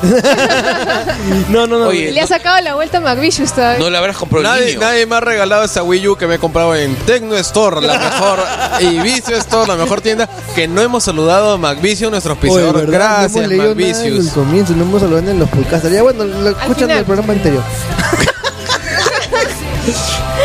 Este, no, de, de- de verdad, de verdad, este, a pesar de toda la basura que es la distribución de Nintendo, la cultura corporativa de Nintendo, la eh, esa manía de Nintendo que tiene de darse cuenta de las tendencias eh, de la industria de los videojuegos como que 15 años tarde, este, por lo menos tenemos la tenemos el consuelo de que aún sigue sacando buenos juegos como cualquier Mario.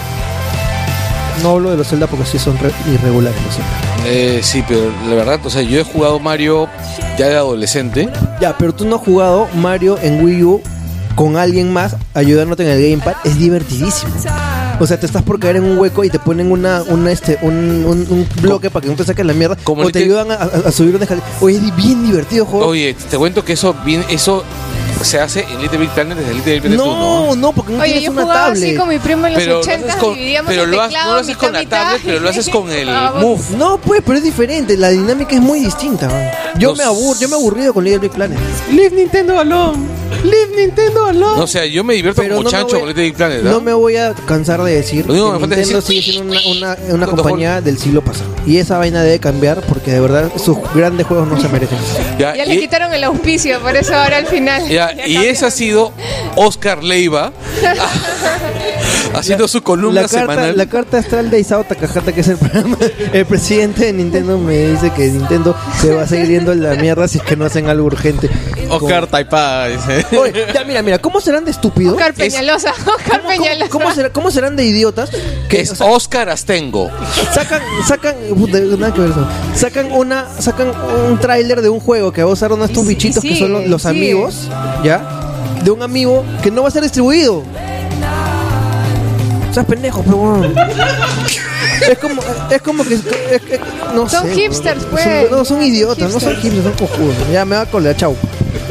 Despedida. Listo, se acabó la gol. Gracias a Marcos y Fuentes, Giovanna, Diego, Dana y al Lutero Marita que nos posea en útero, no, langoy.utero.pe. Oye, ser humano, arregle el, arregle el útero, por favor. Que arregle tu útero. ¿eh? No, el tuyo, Oscar. Ya, oye, pero Sigo entonces Javier Albarracín, Diana Zorrilla, Terumi Sato y toda la gente Invertarte. A Charlie Pérez Rego, a pesar que ya no usamos su música por los dos temas que usamos en la temporada anterior. Al Chato. Mauser, que nos ayuda en las redes sociales. a Ricardo Brandarian Galleta por el logo que sí seguimos usando en esta temporada.